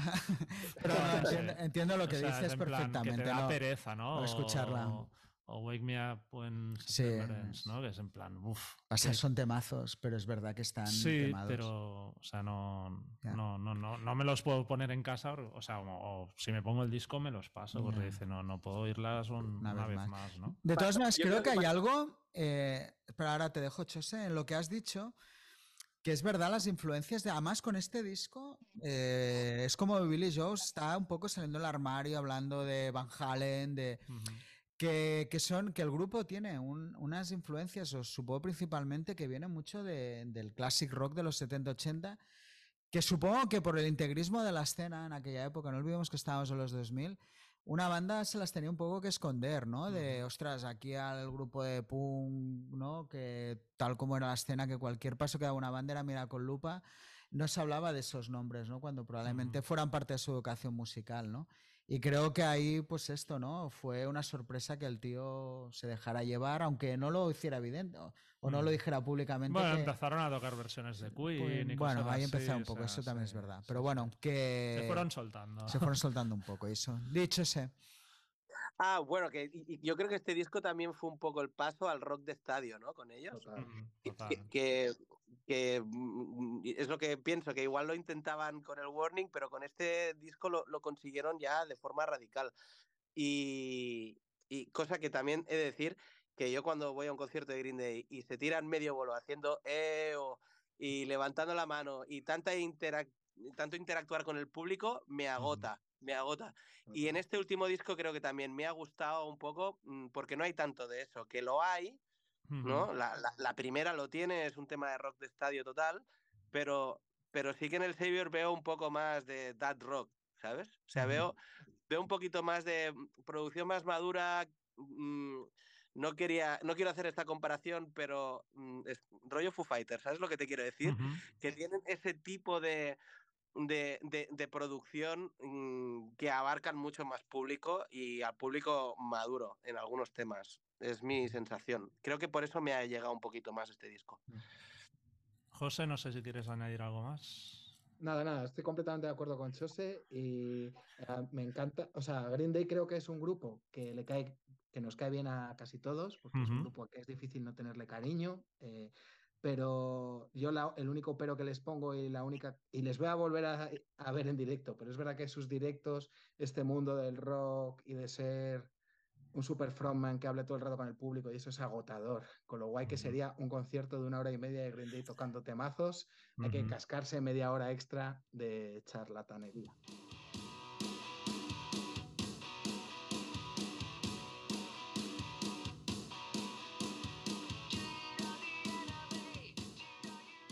Bueno, en 2009 llegaría 21st Century Breakdown, en el que trabajaron con, con Butch Vig e insistían en hacer un disco conceptual y ambicioso, pero parece que es el punto en que mucha gente desconectó de, ellos.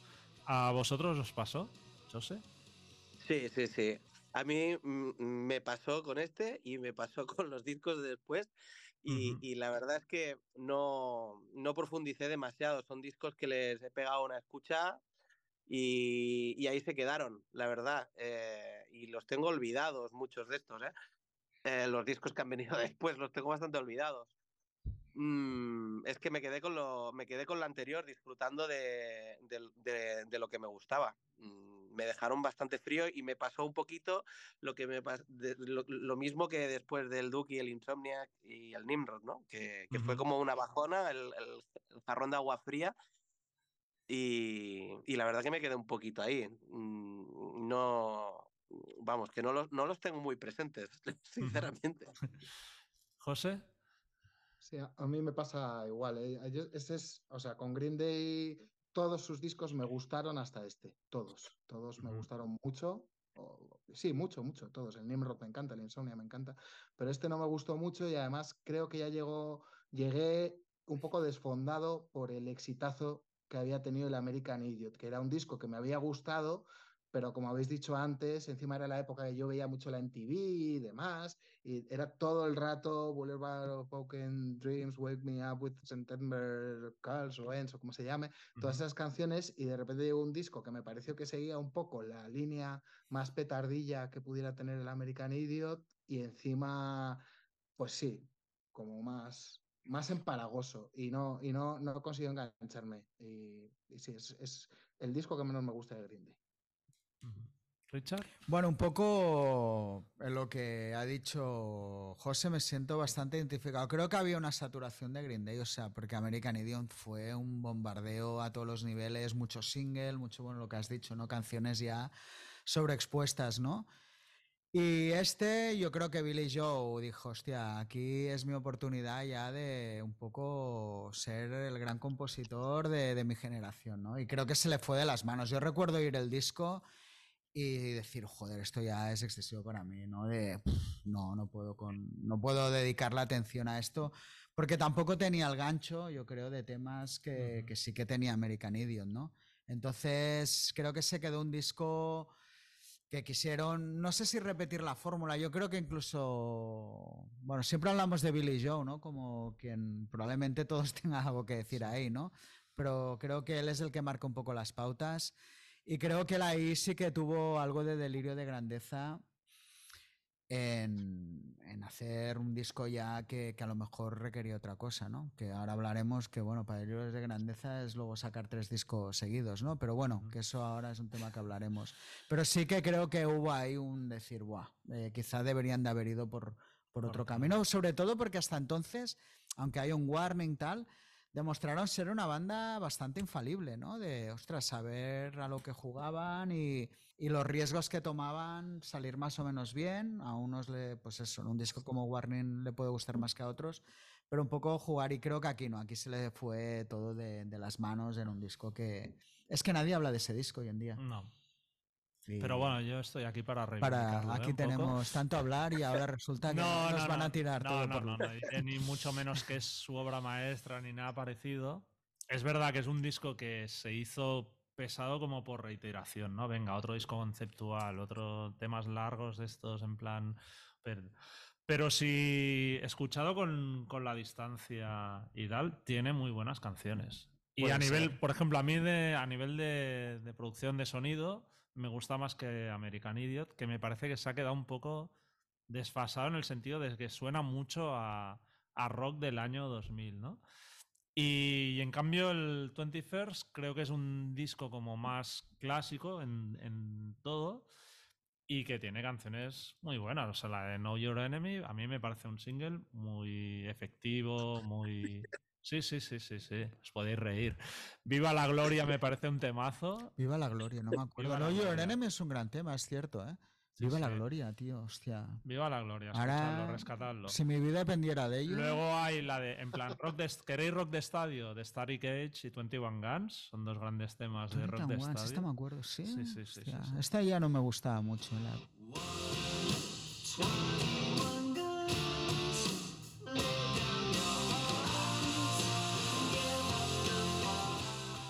Yo me, me- Después- me- me he puesto, me las he puesto antes de la entrevista y no he tenido esas sensaciones, Jordi. Bueno, no, no, para opiniones.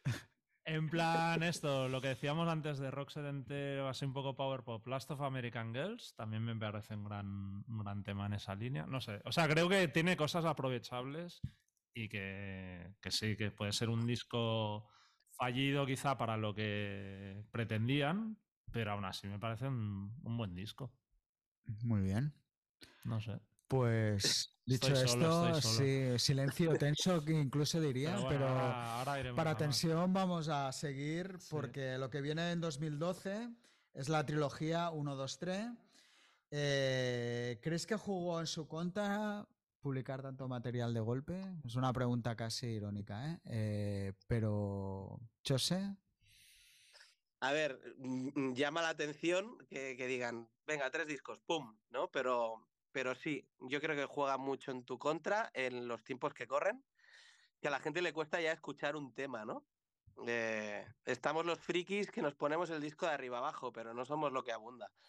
Y, y si ya cuesta eh, sacar un disco, tres, pues mm, vamos, yo creo que algo de, mm, de, de lastre hay ahí. Em, es que, insisto, yo desconecté tanto de Green Day en esa época. Mm, A mí me mm, estos tres discos me sonaban poco sinceros, plástico, o sea, me sonaba, el sonido tampoco me acababa de gustar, lo veía como un intento de, hacer algo nuevo, pero no, no acabamos, ¿no?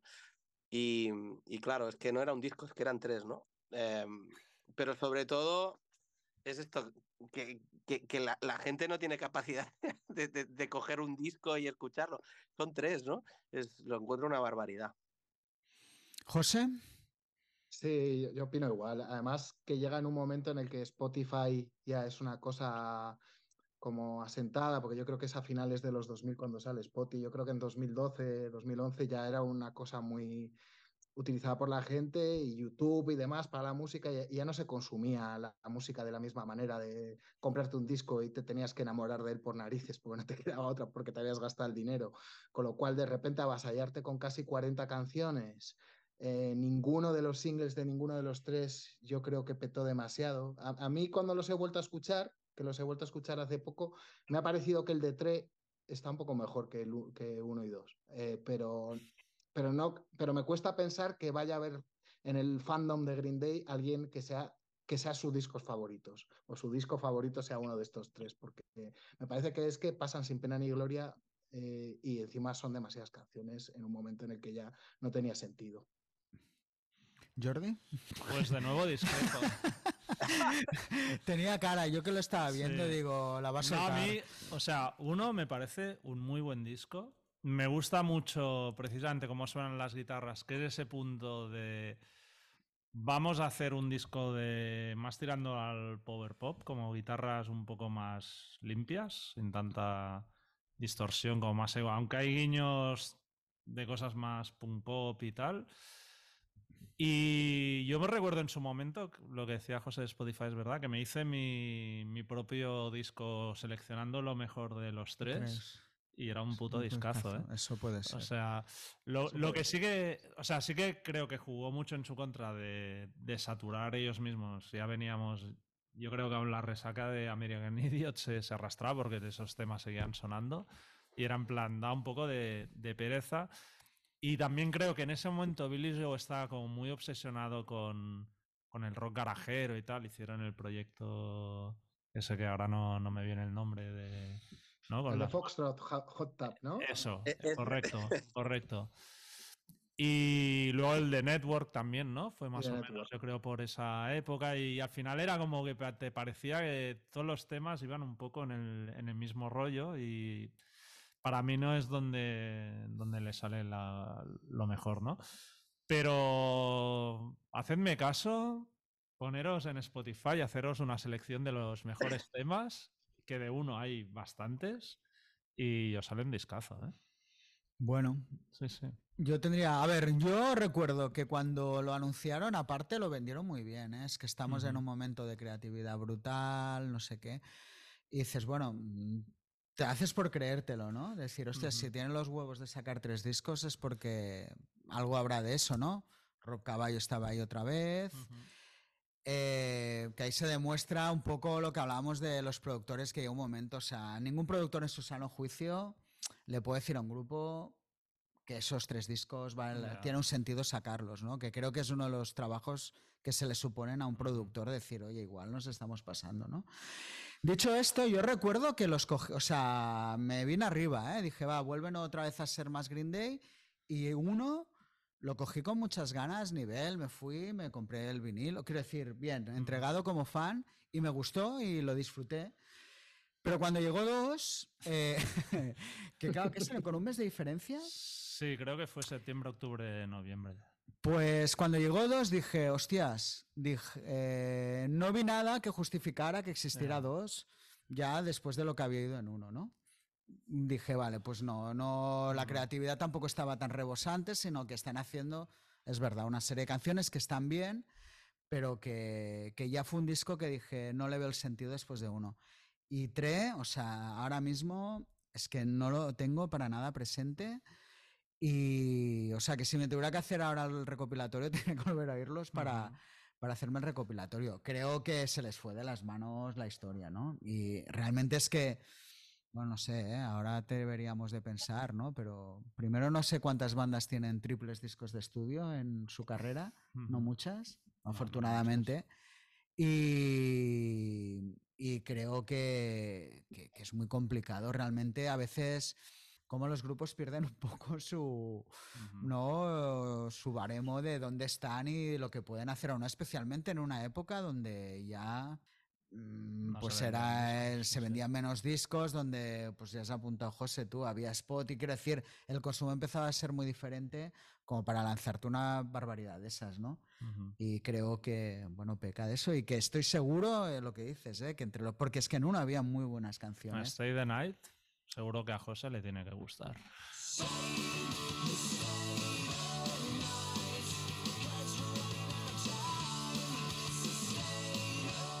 No sé si la tienes ahora en la mente. No, no la tengo en la mente. O sea, sí, sí que cuando he vuelto a escucharlos, los tres, eh, la semana pasada los volví a escuchar, sí que tuve la sensación de lo que has dicho, que si cogieras las mejores, ¿no? Pero estas cosas que les pasa a todos los grandes grupos que han hecho discos dobles, y, les pasa a todos, que es como, tío, pero ¿por qué has hecho esto? Y, pero, pero la de 21st eh, Century ya tenía muchas canciones, me parece, que también es... Sí, sí, tenía un porrón, tenía un porrón. Es decir, estaban fuera de control en ese momento ya. Dijeron, bueno, si podemos hacer 20, hacemos 36 y aquí no ha pasado nada. Y claro, se dieron... Imagino que se dieron un leñazo, ¿no? Este no es de los discos suyos con mejores ventas. no, no, no, para nada. Aparte, supongo que cada disco tuvo que vender menos. Claro, es que al final te desgasta. debe ser, yo creo, el disco que menos ha vendido de Green Day, pues, posiblemente. Posiblemente. Vendió tres copias. Al, final. el juego de palabras en su momento me hizo gracia, ahora también lo veo como con muy poca gracia. ¿No? Llamarle tres, jugar. O sea, en su momento dije, ah, mira qué gracioso, ¿no? Porque estaba con ganas, lo recuerdo todo. Estaba muy, en serio, como muy entregado a, venga, voy a darlo que todo. Que luego lo sacaron todos de golpe en una caja que era cuatro. Hostia, es verdad. Es verdad, es verdad. No, mira, bueno, en fin, nada. No, no ha evolucionado bien la historia de esos tres discos. Pero Yo bueno. sé, ibas a decir algo más, creo que, al final parece que son discos, son caras B, todo, ¿no? O sea, si, hubieran sacado un disco con las 10 o 12 mejores, pues quizá, no sé, es que huele igual también un poco a hacer negocio, ¿no? A sacar más discos y que la gente como obligar al fan a comprarse tres vinilos, ¿no? Eh, bueno, no sé, sensaciones.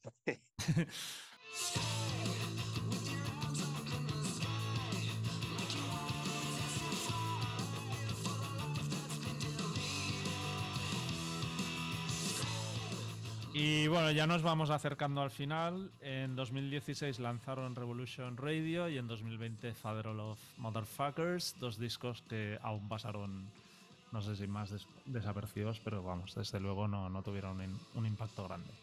¿Qué, ¿Qué, os parecen esos discos? Es que los tenéis más o menos presentes. Chose.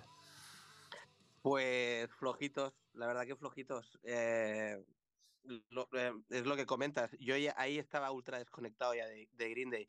el de Father of All Motherfuckers me lo he puesto y me parece un disco interesante que le tengo que dar alguna oportunidad, pero, pero en su momento no, no me llamaron nada la atención ni me los escuché enteros, ninguno de los dos discos. Y, y, y bueno, tampoco el sonido, es que no, no, no me llamaron la atención. Yo, la verdad es que eh, estoy contento de que hayan sacado este disco porque me parece algo bueno dentro de la racha que llevaban, que, a, mí me da pena porque Green Day es una banda muy importante para mí y, me daba rabia no, no, que, no sacaran algo que, me pusiera la piel de No poderte poner una camiseta con orgullo, ¿no? Eso es, eso es. Tal cual. ¿Tú, José, de esos dos discos? Pues eh, Revolution Radio sí que me gustó, me, gustó más y me sorprendió para bien y sí que vi un poquito como una vuelta a cosas que me parecían más interesantes. Sí, sí que me parece que escuchándolo ahora, que no lo tenía muy, aunque me gustó, no lo tenía trilladísimo, sí me suena un poco a Green Day sonando a los grupos a los que inspiró Green Day. De repente me sonaban como a los All American Rejects y a otros grupos en vez de sonarme a ellos. Pero, pero sí que me gusta, y la de Bam Bam me mola y demás. El de Father of All Motherfuckers ese, ese no me gustó, no me gustó nada. Además, venía con un poquillo de expectación o de expectativas por, porque me hubiera gustado el Revolution Radio. Y sí que me acuerdo que, que leí en aquel momento en los foros y en, el mundillo así un poquito friki de internet, que no sé si es verdad, que el Fodder of All lo hicieron, que básicamente era para quitar, era el último disco que tenían con Reprise y que un poco, o sea, que hicieron eso eso, que hay gente que le, que le, gusta y que tiene sus defensores, pero que si ves en general el consenso general de los fans es que no es el disco favorito, porque se la soplaba y se querían quitar ya. Que ahora he visto que el nuevo disco lo han sacado otra vez. Con eh, será, un nuevo, será un nuevo contrato, habrá negociado de otra manera, pero de aquel me acuerdo que se comentó mucho que era para quitarse de encima ese contrato y sacar un disco como, vamos.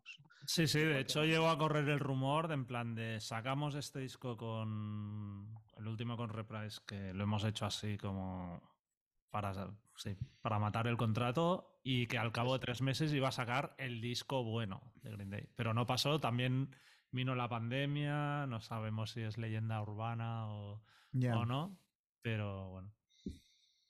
Yo, mm, a mí me parecen buenos discos, ¿eh? O sea, creo que tiene más que ver con el momento que pasaba Green Day, que estábamos todos un poco con la banda en general, ¿eh? había un, un ambiente de hartazgo. de hartazgo.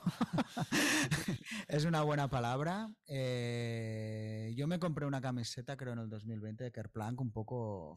ya estoy cansado, yo vuelvo a esto, ¿no? Y la llevaba con orgullo, la llevo aún, ¿eh? La llevo aún. Pero quiero decir que sí que creo que eran discos que tampoco la coyuntura del grupo tampoco jugó a su favor. Todo y que no hay que olvidar que en el 2020 ellos ya tenían la prevista la gira de estadios, ¿eh?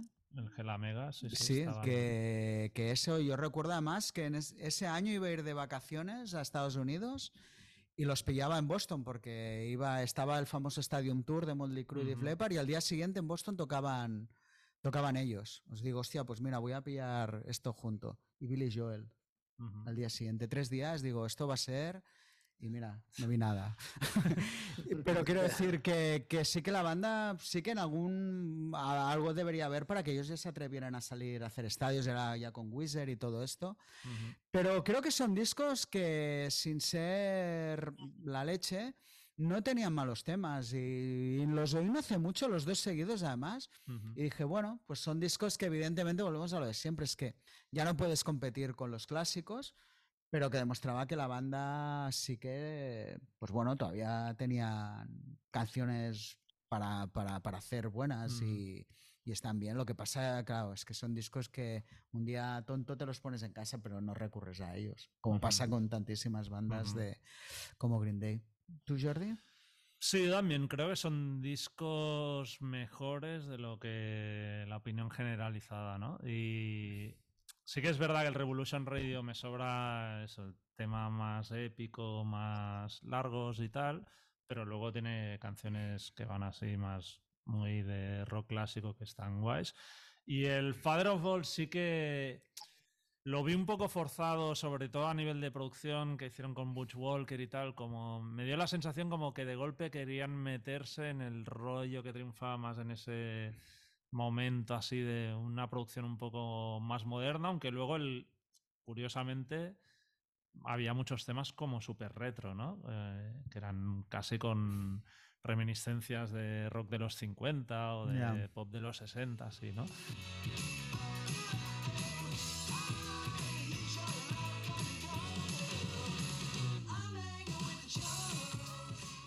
Y también creo que tiene algunas canciones. O sea, yo estoy seguro, a mí me chulas. gusta más Revolution Radio, pero estoy seguro que es un disco Fire of All the Motherfuckers que si le das trabajo, Ujú.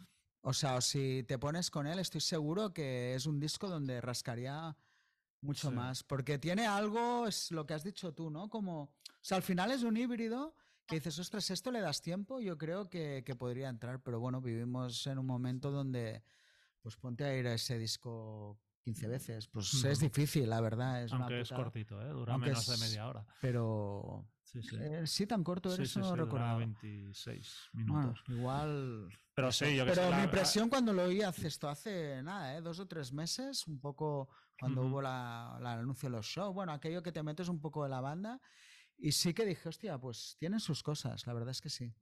Take me to the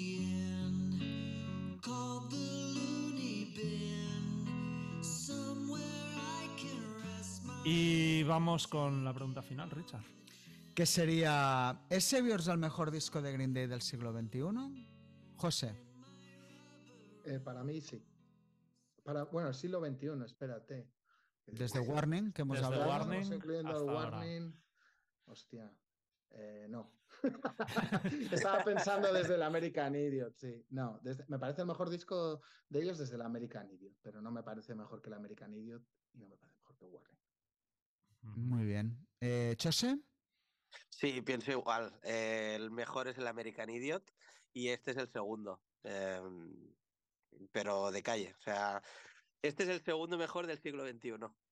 Y el mejor de toda la historia se puede decir, ¿no? Se sabe ya. O, o- o aquí Sí, va a haber no, discrepancias, Jordi. No, di, di, di, di lo que quieras. Va, dilo tú, dilo tú. Es el Duki, es el Duki. Bueno, yo no diría Duque. ¿Tú, José, No. cuál dirías? Hostia, a mí yo entre el Duke y el Insomniac tengo días, ¿eh? Es para como preguntarme si me gusta más el azul de Wizard o el Pinkerton. Eh, Me ya está, me ya tenía que salir. Wizard. en Tenía que meterlo, momento. tenía que meterlo. Ya, va, va, te lo perdonamos, te lo perdonamos. Venga, va. Y esto. ¿Jordi? Yo. Me, cu- me cuesta, ¿eh? O sea, le he estado dando vueltas. Es una pregunta difícil. Y es una pregunta cabrona, porque lo que he dicho, o sea, creo que al final eh, este disco está muy bien, pues que había muchos que no estaban tan mal, ¿no? Y es verdad que American Idiot, por lo que significa, tiene esa aura como especial, pero no creo que haya sido el disco que más he disfrutado de ellos escuchando este siglo. Ya. Así que os voy a romper a todos y voy a decir uno. ¿Uno? Me quedo con uno. Pues. Oh, Duerno talón, ¿eh? Me quedo pensaba con que ibas uno, a decir ¿eh? el Kerplank. Sí, No, me quedo con uno, sí, sí. Yo también pensándolo. Del siglo XXI. Del ¿eh? siglo XXI. hablando.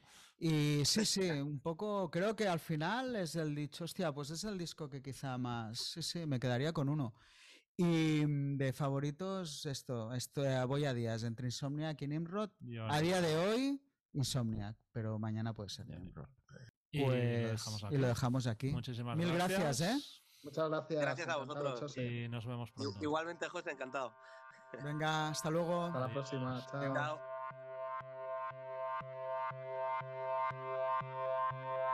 Oído, visto, leído.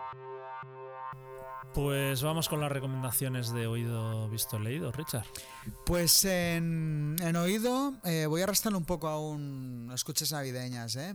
Eh, voy a hablar del triple CD de Brian Adams en directo, el Live at Royal Albert Hall, que fueron una serie de conciertos que hizo, pues eh, cada noche tocó un álbum diferente. Curiosamente no estaba Reckless, entre los escogidos era Waking Up the Neighbors, Into the Fire y Cuts Like a Knife. De entre todos, quería destacar eh, Waking Up the Neighbors. Creo que lo he ido diciendo en diferentes podcasts, la, la debilidad que siento por ese álbum, pero es que realmente es, es acojonante. O sea, es, es brutal porque está, claro, se- toda la producción de Mood Lunch desaparece y queda como un disco. O sea, ahora está muy bien como está con el álbum original, pero es que realmente, eh, ostras, suena chulísimo, ¿no? Súper directo y, ¿Pero un ¿Es álbum- con público o Es con público. Pero he visto algún vídeo, ¿no? No, es que es una cosa muy rara. El Waking Up the es con público y los otros dos no. Es como Ah. si fuera un ensayo. Una cosa muy rara. Entonces, claro, encima es que, claro, es todo histeria total. eh, y, este- y me gusta mucho porque sigue el orden, pero Everything I Do la deja al final. Que realmente es el tema como más grande del álbum, pero quizá el más flojo, ¿no? Con lo cual ya se crea ese momento final de pues de histeria, de, de tal, pero es que realmente está muy bien hecho y muy bien tocado y como realmente desaparece cualquier megaproducción de Mood Lunch y es súper disfrutable. Los otros también los he disfrutado, pero no hay tanta diferencia como, como en Waking Up the Neighbors, que lo pasé muy mal porque yo iba a ir a esos conciertos. Eso estaban previstos para, para el confinamiento, bueno, o sea, para el 2020, tenía mi ticket, no pude ir, por obvio, el 2021 tampoco y en el 2022 pues no pude ir por No, ya otro tipo de cosas. Una pena, porque me duele, ¿eh? lo oigo, ahora me, como esto lo vuelvo a hacer es que me voy a la Antártida si hace falta. Pues hablando de Brian Adams, escúchate y de Green Day. A la, ya corre por ahí la, un tema bonus track de la edición japonesa, el último disco de, ¿De Green Day? que suena a, A Brian, Adams, Adams. pero total, se llama Fever la canción. Ah, pues ya verás, no la cuando la escuches fliparás, ¿eh? Vale, vale, pues lo haré. En cuanto cuelgue, como se suele decir. Muy bien. Pues yo en oído quería recomendar el nuevo disco de Viva Belgrado, Cancionero de los Cielos, que salió el viernes también. Además eh, hicimos ese mismo día ¿La firma? una firma en Disco Revolver, vino Cándido a, a firmar y se tocó algunos temas en acústico. Eh, bueno, le casca un 10. Ya, ya, la increíble, ¿eh? crítica, Me flipé mucho. Así que. Nuestro amigo Benavides le metió un 10 también en el mundo, que tampoco sí, regala sí, notas, sí, ¿eh? Y eso me parece un discazo, muy buena, creo, evolución de- del grupo, con algunas canciones más pop, pero en el fondo no es que sea un disco comercial ni nada, porque tiene su, su enjundia, letras buenísimas y vamos. Estoy muy contento de ver como una banda que, que viene de súper abajo, poco a poco. Ya. Va A ver. subiendo el nivel ya no de popularidad, sino, sino artístico y se va, se va superando. A ver qué pasa, ¿no? Si dan ellos un salto. A mí me gusta, ¿eh? no estoy en la euforia vuestra, pero me parece un disco chulo que le tengo que dar más, más escuchas todavía, pero Ah, sí, es un gran álbum. En visto, vuelvo un poco, sé que ya voy un poco pasado de días, pero quiero nombrarlo. Quería hablar de Candy Cane Lane, que es la película navideña de que hizo Eddie Murphy. Que me acuerdo en una entrevista, creo que con Jimmy Fallon, hablaba de que su intención, lo que le gustaría que esta película fuera como un clásico de Navidad que ya cada año ve la gente, ¿no? Y yo me pregunto, ¿en qué estarán pensando cuando dicen estas cosas, no? En plan, ¿en serio crees que has creado un clásico? O sea, Yo no, ni, ni la he mirado. ¿eh? hostia, la vi con mucha ilusión porque Eddie Murphy para mí es Dios y además algunas de sus cosas sé que, pero bueno, va alternando cosas, yo que sé, ¿no? La de Meandolo Might, eh, luego pues la que hizo con, bueno, ahora Jonah Hill, ahora me he olvidado el nombre. Bueno, pero uf, no, Malísima, ¿no? O sea, no hagas esto. Es que no, bueno, no sé si lo necesitas. Con 25 hijos que tiene, igual, Igual sí. hay que mantener la está. Netflix. Está en Netflix. Y sí que es verdad que es una premisa un poco. que creo que esto peca en muchas películas hoy en día, ¿eh? que parten de una premisa más o menos interesante, pero No se pierde. Y él, no, coño, no, tú das para más. O sea, simplemente quería dejar constancia de, de un, fa- de un fan enfadado. Muy bien. O sea, recomiendas no verla, básicamente, ¿no? Bueno, o sea, sí, sí, si quieres llamarlo así. O sea, hay otras pelis navideñas mejores que, que esta ya. El año que viene, pues ya, ya lo recordaré. Muy bien. Pues bien visto, voy a hablar de una peli, pero yo sí que la recomiendo ver. También voy un, un poco atrasado porque se estrenó hace ya unas semanas, pero es de Killers of the Flower Moon, la última de Scorsese, Mm. que ahora ya está en, en Apple TV, se puede, se puede ver. Una peli de 3 horas 26 minutos. Ideal para mí. ¿eh? Sí, o sea, he tardado porque es que cuesta mucho encontrar Tres horas. tres 26 horas y media, decir, solo me voy a dedicar a ver una, una peli. La peli me gustó, creo que tiene sus fallos porque con esa duración al final parece como que le ha faltado tiempo porque se pule... sí, o sea, termina como la historia, pero la última parte de lo que pasó con el desenlace un poco mm, tira de un recurso que es como que sale como un programa de radio donde cuentan el final, ¿no? De la historia. O sea, un poco raro de, Ya. de, de eso. A, a nivel un poco de curiosidades musicales sale Jason Isbell, que hace un papel del marido de una de las mujeres que, que muere en el, en el poblado. Y sale Jack White también al final de todo en el programa este como de, de radio, es uno de los que hace voces. Y lo que sí me pareció muy muy buena es la, la banda sonora de Robbie Robertson, que supongo que es ya lo último que hizo antes de, De morir. de morir. Pero está, está muy bien. Y bueno, lo que sí que creo que es muy interesante, porque yo tampoco no, no tenía idea, un poco, pues eso, la, la premisa, la historia que cuenta de, pues como un territorio, digamos, una reserva de, de indios americanos, eh, de indígenas, pues encontraron petróleo y de golpe apareció ahí todo, Todo Dios Dios. para aprovecharse de ellos, ¿no? Y entonces había muchos hombres blancos que se casaban con, con mujeres indias para tener luego los... Es una historia real. Es una historia real, sí, sí, sí.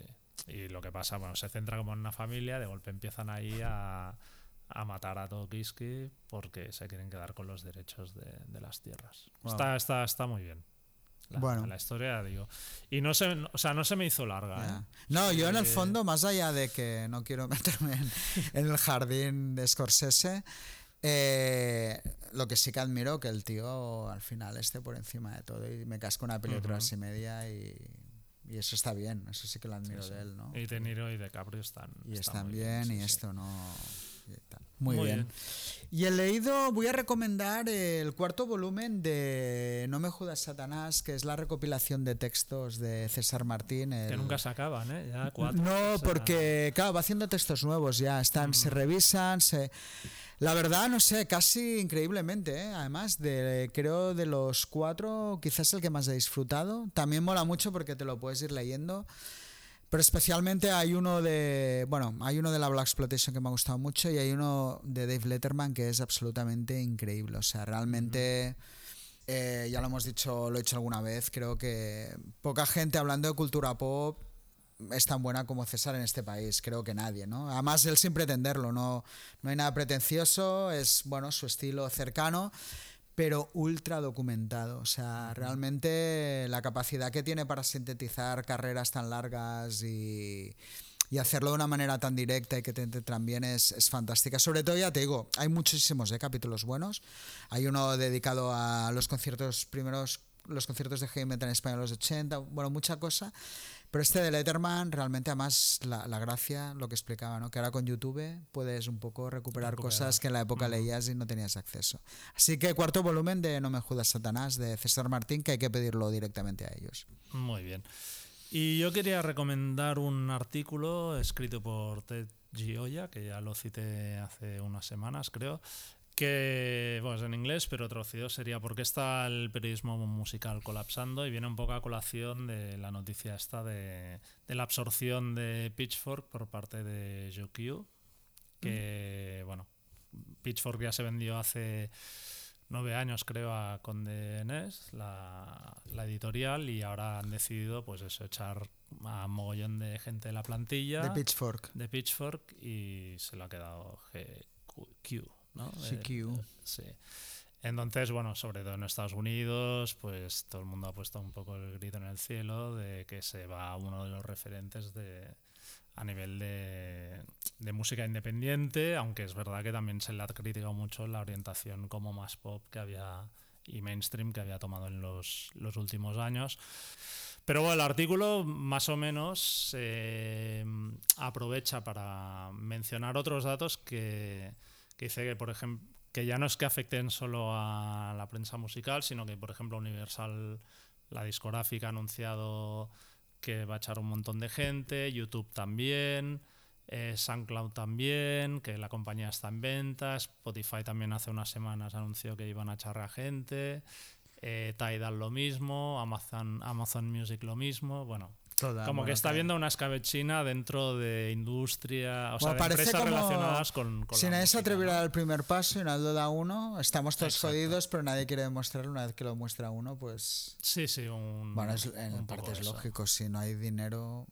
¿no? O Bueno, sea, es que- el dinero va o a otros lados, ya. Claro, en- no sé. escuché una referencia, decían que las oficinas donde está GQ, que está en lo que es una de las nuevas torres gemelas en Nueva York, ¿no? Dice, claro, solo con el alquiler De esa mierda. de ya. esa mierda pagarías los sueldos de todo un año de- Ya, tío, del personal fuerte, que has ¿eh? echado, ¿no? Puto capitalismo y Sí. la apariencia, ¿no? No hay un poco Sí, un sí, punto de eso, ¿no? De Bueno, adaptarte a la, a la realidad también, que esta es la otra.